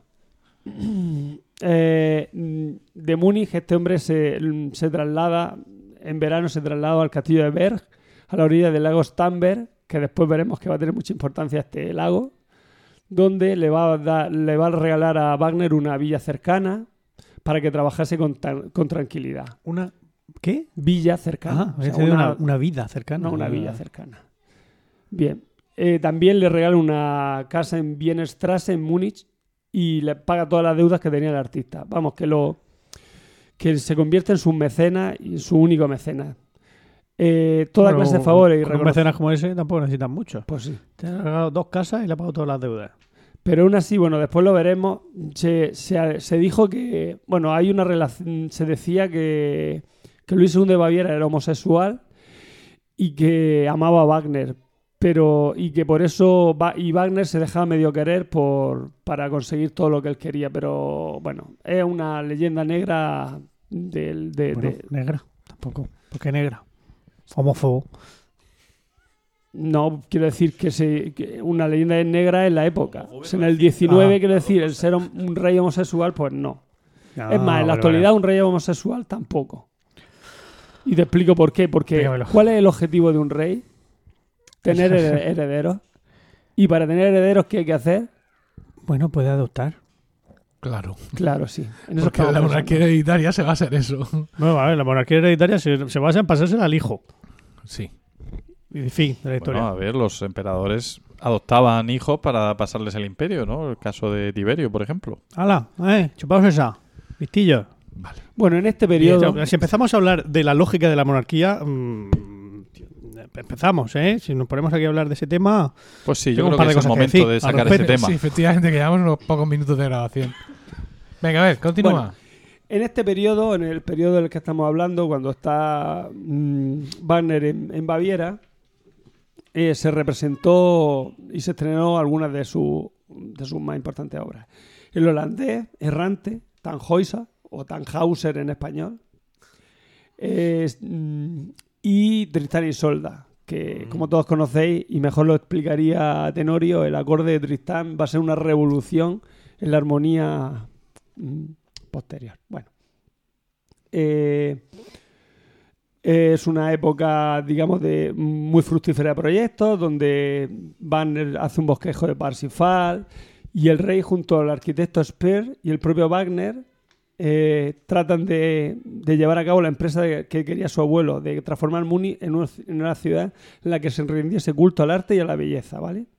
Se, trazan los planos de un teatro, el Teatro de los Nibelungos, eh, mm, se crea un conservatorio, se empieza a, construir un conservatorio. Eh, Luis II fomenta un, un periódico para, de artistas. Y Wagner dice de él lo siguiente: dice, mi joven rey y yo hemos resuelto crear para, para nosotros un mundo aparte. Un reino que no... o sea, en un, el, el problema era que el reino no comprendía el arte de... de, mm, De o sea, el reino en el- eh, el reino en el que estaba, o sea, Baviera, para Baviera el, el arte de Wagner era demasiado revolucionario y vamos a ver que va em- va a empezar a tener problemas, eh, va a empezar a tener problemas Wagner en Baviera y, lo cual va a hacer que se vaya. ¿Por qué? Pues porque se dan cuenta los, cortesanos que están a su alrededor de que, mm, de que eran, estaba, Wagner tenía muchísima influencia en, Luis II y pues eso pues no, no, le, no le interesaba. Entonces, mientras Wagner y, el rey estaban creando ese mundo aparte, ese mundo idealizado, empiezan a surgir una serie de intrigas para, palaciegas contra Wagner. Eh, en primer momento, la llegada a Wagner a Muni había sido, o sea, todo el mundo estaba muy contento, pero poco a poco, cuando se dan cuenta de la gran personalidad que tiene el maestro, de que, de que todo lo que el, Wagner- el, el suponía, eh, tanto a nivel de ideología de, eh, como de influencia sobre el rey, una merma de, su, de la influencia del resto de los cortesanos, pues van a hacer que mm, a través de la prensa reaccionaria, o sea, a través de la prensa afina a todos estos medios, a todos estos cortesanos conservadores y mm, empiezan a, a- a soltar bulos como que, que estaba gastando muchísimo dinero, se estaba gastando mucho, muchísimo dinero el rey en Wagner, de que eh, mm, eh, estaba llevando el reino a la pobreza. Eh, esto va a hacer, y, encima, como sa- sabemos que Wagner había sido revolucionario en Dresde, al final lo tachan de revolucionario y al final tiene que, eh, tiene que, tiene que, pues se tiene que ir, con todo el dolor del corazón, del corazón de, este de Luis II, ¿vale? Eh, mm, bueno, me voy saltando porque tenemos que ir rápido. Bien. Ah, pero mm, tanto era el amor que tenía el rey por Banner que incluso el día de su partida, cuando se fue, eh, el rey, el propio rey acompaña a Wagner a la frontera de su dominio. O sea, se va con él hasta la frontera. Eh, los meses siguientes, Luis entra en un estado de dolor y amargura por la pérdida de su amigo. Eh, mientras Wagner está viajando por Suiza y Francia a la busca de un lugar de, de su agrado para sentarse y continuar su trabajo. La fidelidad que tiene Wagner con Luis no se, no se, va, o sea, no se va a limitar a lo artístico ideológico, sino que también mm, considera que Luis era un espíritu afín a- al propio Wagner, ¿vale? eh, al final, como hemos dicho, se, como había comentado antes, se, se, se, digamos, se instala en, en Lucerna, a la orilla del lago de los Cuatro Cantones. Ah, Tienes razón, no era el canto de los Cuatro Lagos, En sino... Lucerna. Sí. El lago de los cuatro cantones se llama en alemán Fjellwald. Fiel, Fier. Fier. Fier. Fia, Fia. Fia. Fia Balz. Bansi. Waldstadtersee. Vale. A eso. En, en, en francés tiene un nombre mucho más exacto. Lacs de cuatro cantones. Ah, mira. Y en italiano, lago de cuatro cantoni. Bueno, pues allí en el lago de los Cuatro Cantones donde conoce a Nietzsche, como hemos dicho, y, y comienza una relación que luego, mm, o sea, de amistad, pero que luego se convertiría, porque no, sabéis, no, sabe, no sé si sabéis que Nietzsche al final se llevaba fatal con Wagner. Fueron Hmm. enconados enemigos. Mm. Bien. Eh, vale. Pues eh, al final... mm, A partir del- de Parsifal, ¿no? Que Nietzsche dijo que había hecho una, una ópera súper católica. Sí. Y que no, no- no se lo puedo no. perdonar. Bueno, eh, también hay que tener en cuenta que mm, era una ópera súper católica, pero obviamente sabemos que Baviera es católica, o sea que Luis, mm, por eso, de hecho, mm, de hecho a Par- eh, este, Luis se, digamos que se identificaba con el caballero Parsifal, Ujú. él mismo, cuando ya se le fue un poco más la, La, la pinza, cabeza, la Un poco más. Un po- sí. Bueno, eh, ¿qué hace Luis? Pues Luis al final se. No sé, no sé si para quitar los bulos de, de su relación amorosa con Banner, que no, no llegó a ser tal, o sea, no hay constancia de ello, ni, Ni de lo contrario. Ni de lo contrario. Hombre, si tú lees las cartas, mm, el sentimiento es, parece como de, de dos almas gemelas que se, que se añoran. y Desde luego, tal. por las cartas que has escrito, vamos, la carta que le escribía Wagner a- a- al rey, mm, si yo estoy enamorado de una persona y esa persona me escribe algo así, y yo digo, eh, Aquí hay. ¿qué quieres? Aquí Tepa. hay tomate. Sí. No sé. Bueno, eh, Luis, como hemos dicho, se va a prometer súbitamente con la princesa Sofía de Baviera, que era prima suya. Y contra la opinión de la Cámara del Reino va a organizar la representación de Tannhauser y de Lohengrin. Y se dedica a preparar el, el estreno de los maestros cantores. ¿Vale? Esto ya lo hemos dicho antes. Eh, de hecho, el propio rey dice en una carta, dice, me faltarían fuerzas para vivir sin él. Sin, se me faltan fuerzas para vivir. Sin él me siento solo y abandonado. Es preciso que nos reunamos para siempre. Bueno, Si bien es cierto, Yo- la cosa está así. Sí. Hombre, hay que tener en cuenta que Reicher Wagner, aunque le, le hubiera escrito lo que le escribió, estaba liado, no sé si lo sabéis, con la, la mujer de su, de su director, de von Bülow.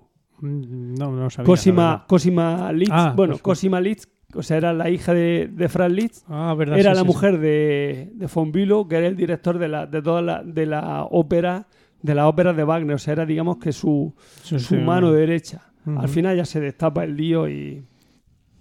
eh, Bueno, ya a lo mejor a Banner le, le gustaban las ostras y los mejillones. Pues puede ser. Las otras y los caracoles. Los caracoles, perdón. Iba a, a vela y a motor. Eso. Le ¿a gustaba pelo y a lana? Sí, tanto la carne como el pescado. Sigue, sigue. Bueno, es más. eh, es más, incluso hubo.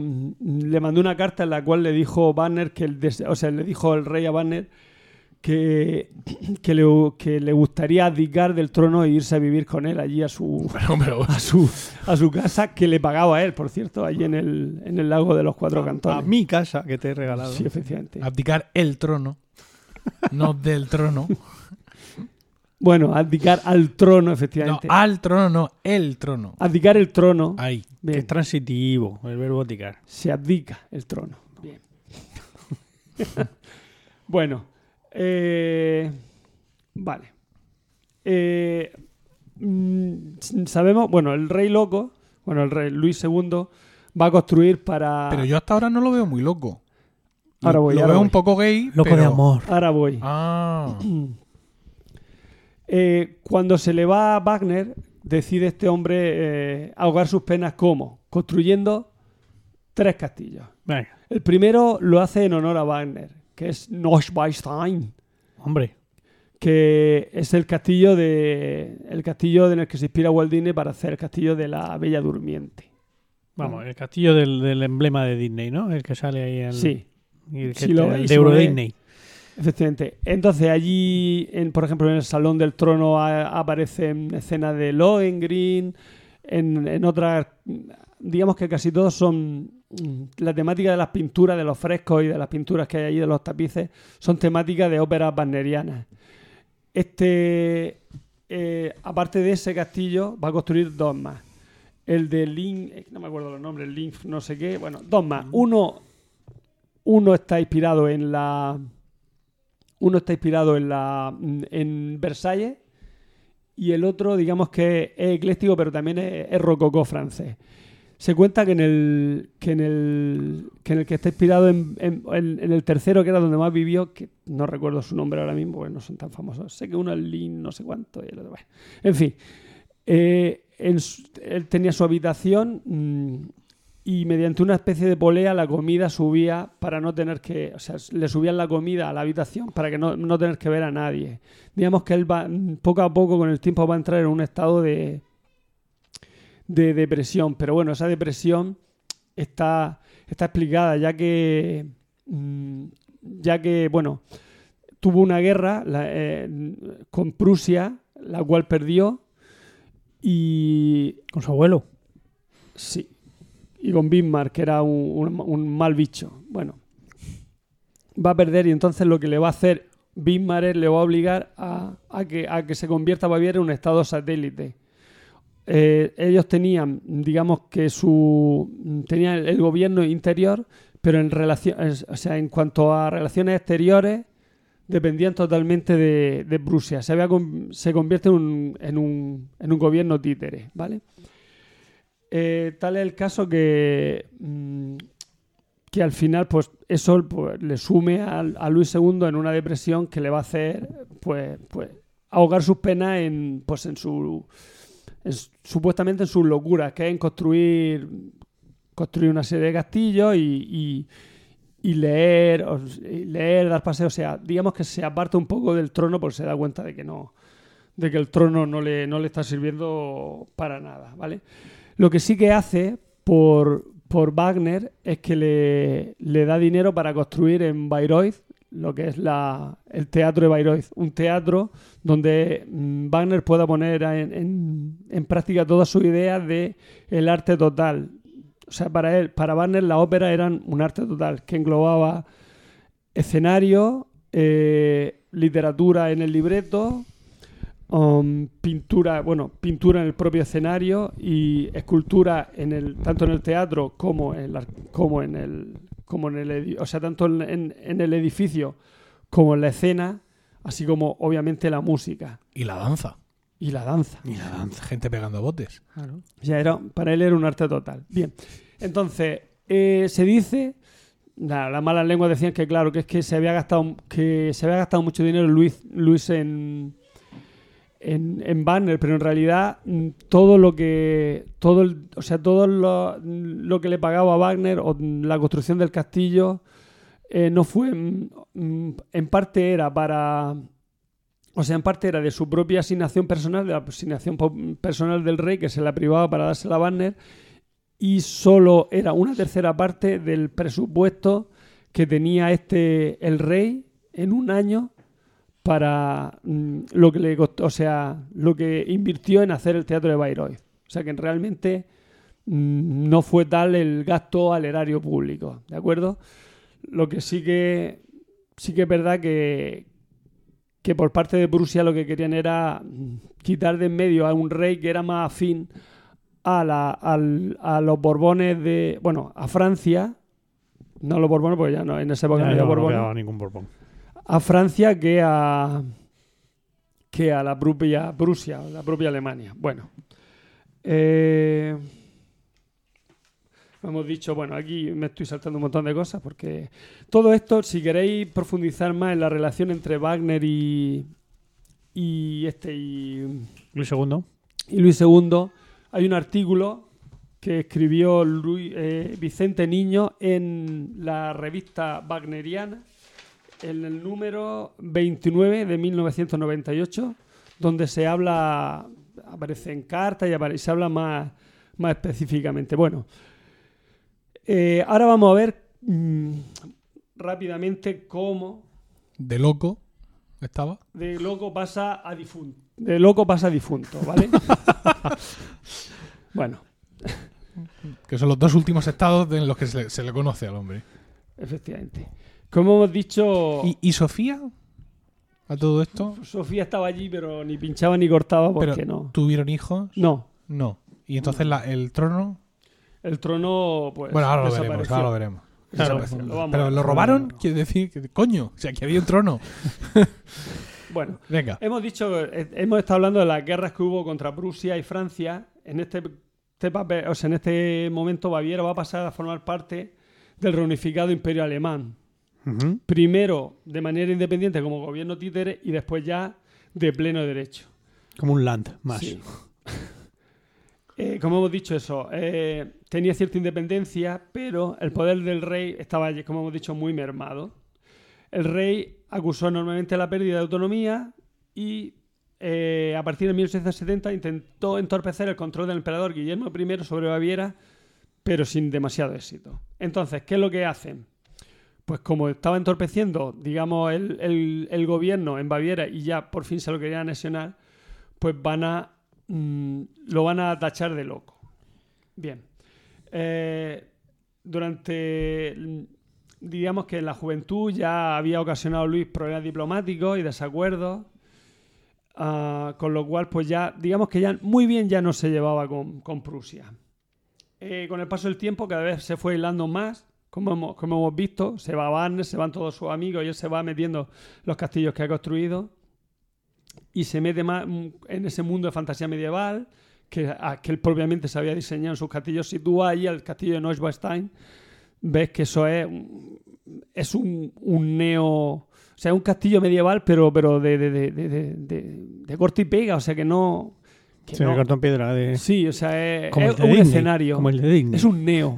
Es un neo. Y ya sabemos que neo significa... Mierda. Muy Eh. bien. Pero no nos referimos en este caso a Neo, el protagonista de Matrix. No, No, no, sino no. neo, Neo como prefijo. neogótico, Sí. neorrománico, neobarroco, Neoliberal. neoliberal, neoconservador. No. Todo, todo. Nada, me Bueno. callo. Iba a decir una cosa, pero... Dila. Dila, Nah, no te la calles. luego igual. Bueno, lo que hemos dicho, lo que había, había comentado antes, que los, fa- sus fabulosos castillos, la mayor parte habían sido financiados por los propios fondos del rey, no por, el, no por los fondos del reino. Eh, por lo tanto, no suponían un gran gasto para el erario público. Bien, entonces, ¿qué es lo que va a hacer? A lo mejor habría que ir planteándose en, en reducirle la asignación al rey, porque parece que. También es verdad. No aproveches para hacer política en este momento, republicana. José Miguel. Eh, Nada, nada, yo lo dejo ahí. Entonces, ¿qué es lo que va a pasar? Pues mm, aprovechando que el rey se la- eh, estaba un poco escondido y estaba en sus castillos y tal, pues van a, van a el gabinete de gobierno bávaro va a aprovechar con el apoyo del tío de Luis II, que se llama Litpold. Leopoldo. Si fuera Leopoldo, diría Leopoldo, pero aquí pone Litpold. ¿Cómo se dice Leopoldo en alemán? Bueno. Debió actuar, eh, o sea, ¿Qué hacen? de- decidió arrojar el poder al, al excéntrico monarca. ¿vale? Sí. Entonces, ¿cómo lo hacen? Venga. Pues para destronar a, a un rey legítimo, la única manera es mo- mm, médicamente. Tápate los Bueno. oídos, tápate los oídos. Única, Sí, no le des dice. médicamente No le des eh, ideas. A mí se ocurre que hice, certificar así, de que es incapaz de reinar, o sea, convertirlo en loco. Legalmente. Ah, un Juan, a, un. Juan a la loca, ¿no? Un caso... No, o sea, se- Sí. Bien, eh, así que se va a fraguar el conocido como Arztliche Gutans- Gutachten. Que eso en realidad Que más es un informe médico alemán. que lengua. todo tipo de testimonios y habladurías que presentaban con un comportamiento fuera de lo normal del rey, ¿vale? Mm, Es difícil decir si el rey estaba loco o sencillamente era un, un espíritu sensible romani- románico, no, romántico, ¿vale? Él era un poco excéntrico, como hemos visto antes, pero eh, los documentos, digamos, mm, finales fueron redactados, digamos, exagerando mucho las cosas, ¿vale? Total, que en junio de 1886 se va a declarar oficialmente loco al rey segundo de Baviera y que no era apto para continuar el reinado. una comisión se encaminó al famoso palacio de Neuschwanstein, donde se encontraba el monarca, para presentar los documentos y decirle... eh, Adiós, muy buena. Adiós, muy buena. Venga. Si bien es cierto que hubo una serie de personas que intentaron resistirse a ese golpe de Estado, porque al fin y al cabo eso era un golpe de Estado, como, o sea, con toda su, ¿Te enteras? Claro su que sí. letra. Ya veo, ya. Maldito republicano. Pero, Pero bueno, no te- pero- pero si el otro quiere ser rey en lugar del rey, o sea, ¿qué me estás contando?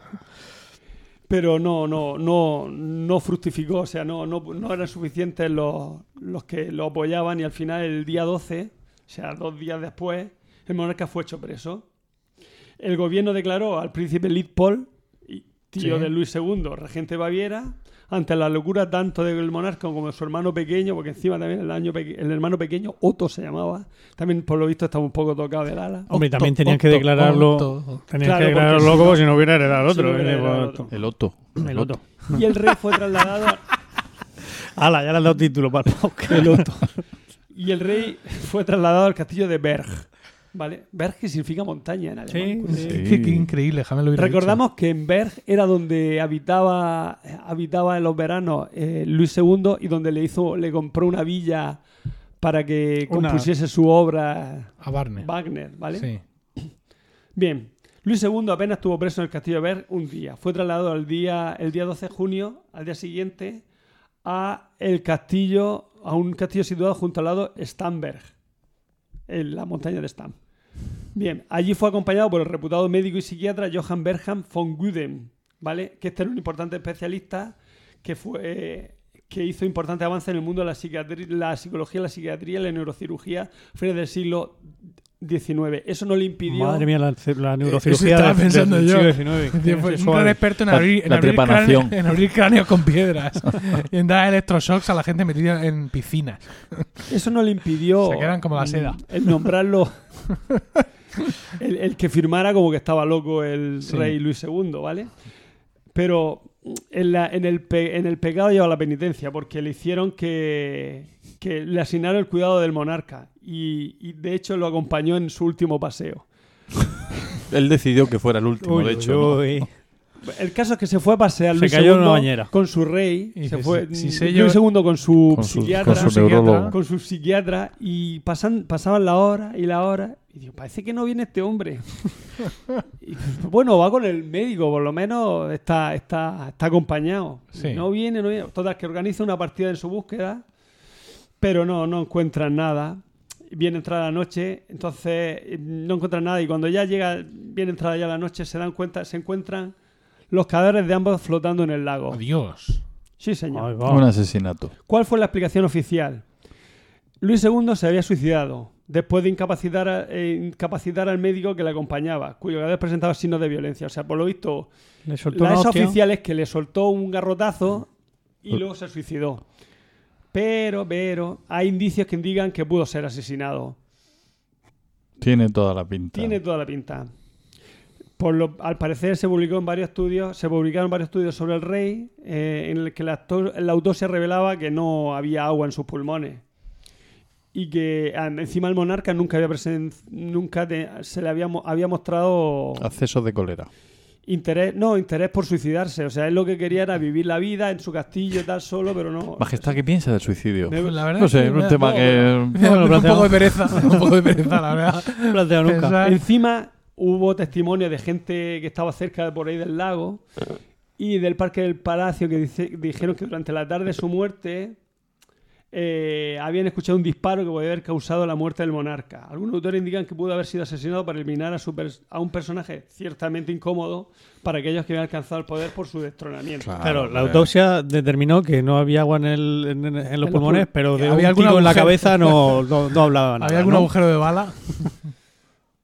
La autopsia Se- dijo lo se que, le- lo que le- no había. No pidáis a la autopsia. Se le pasó ese detalle.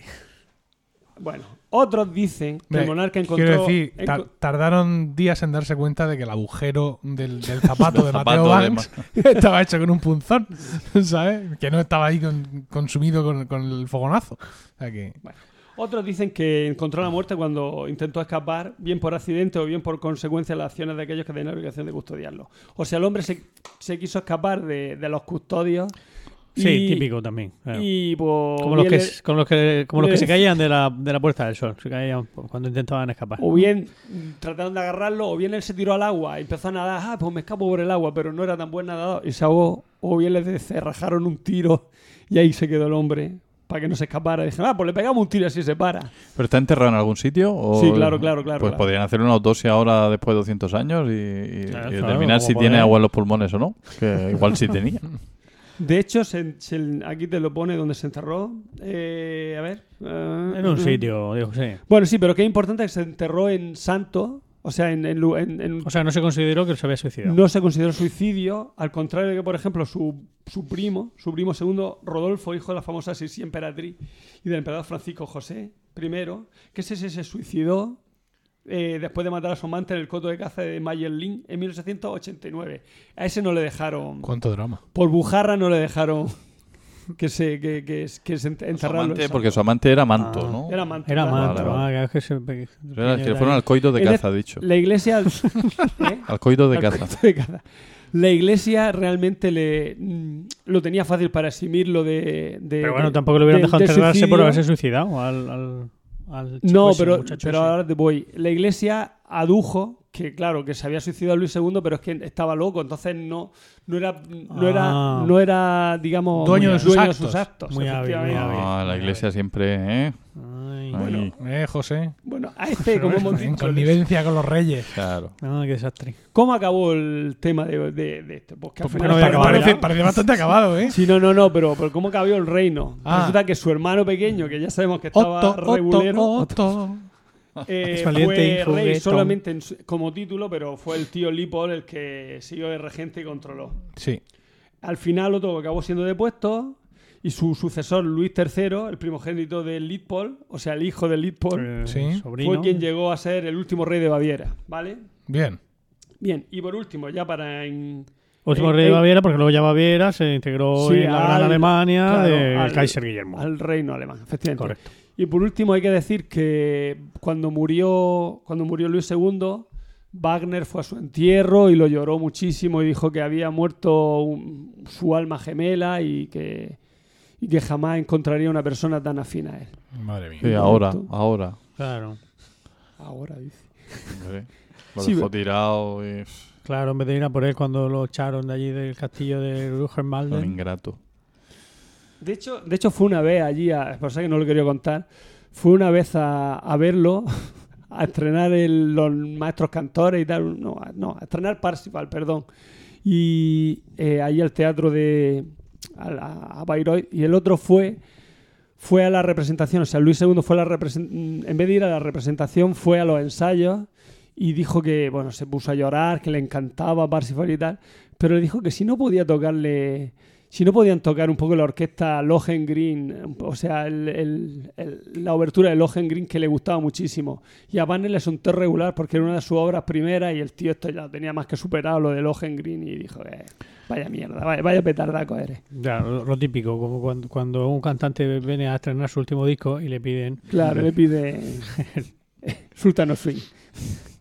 Bueno, pues ya con esto ya acabo, que ya está bien. Está bien, Tenemos está hambre. bien. Sí. Hemos terminado.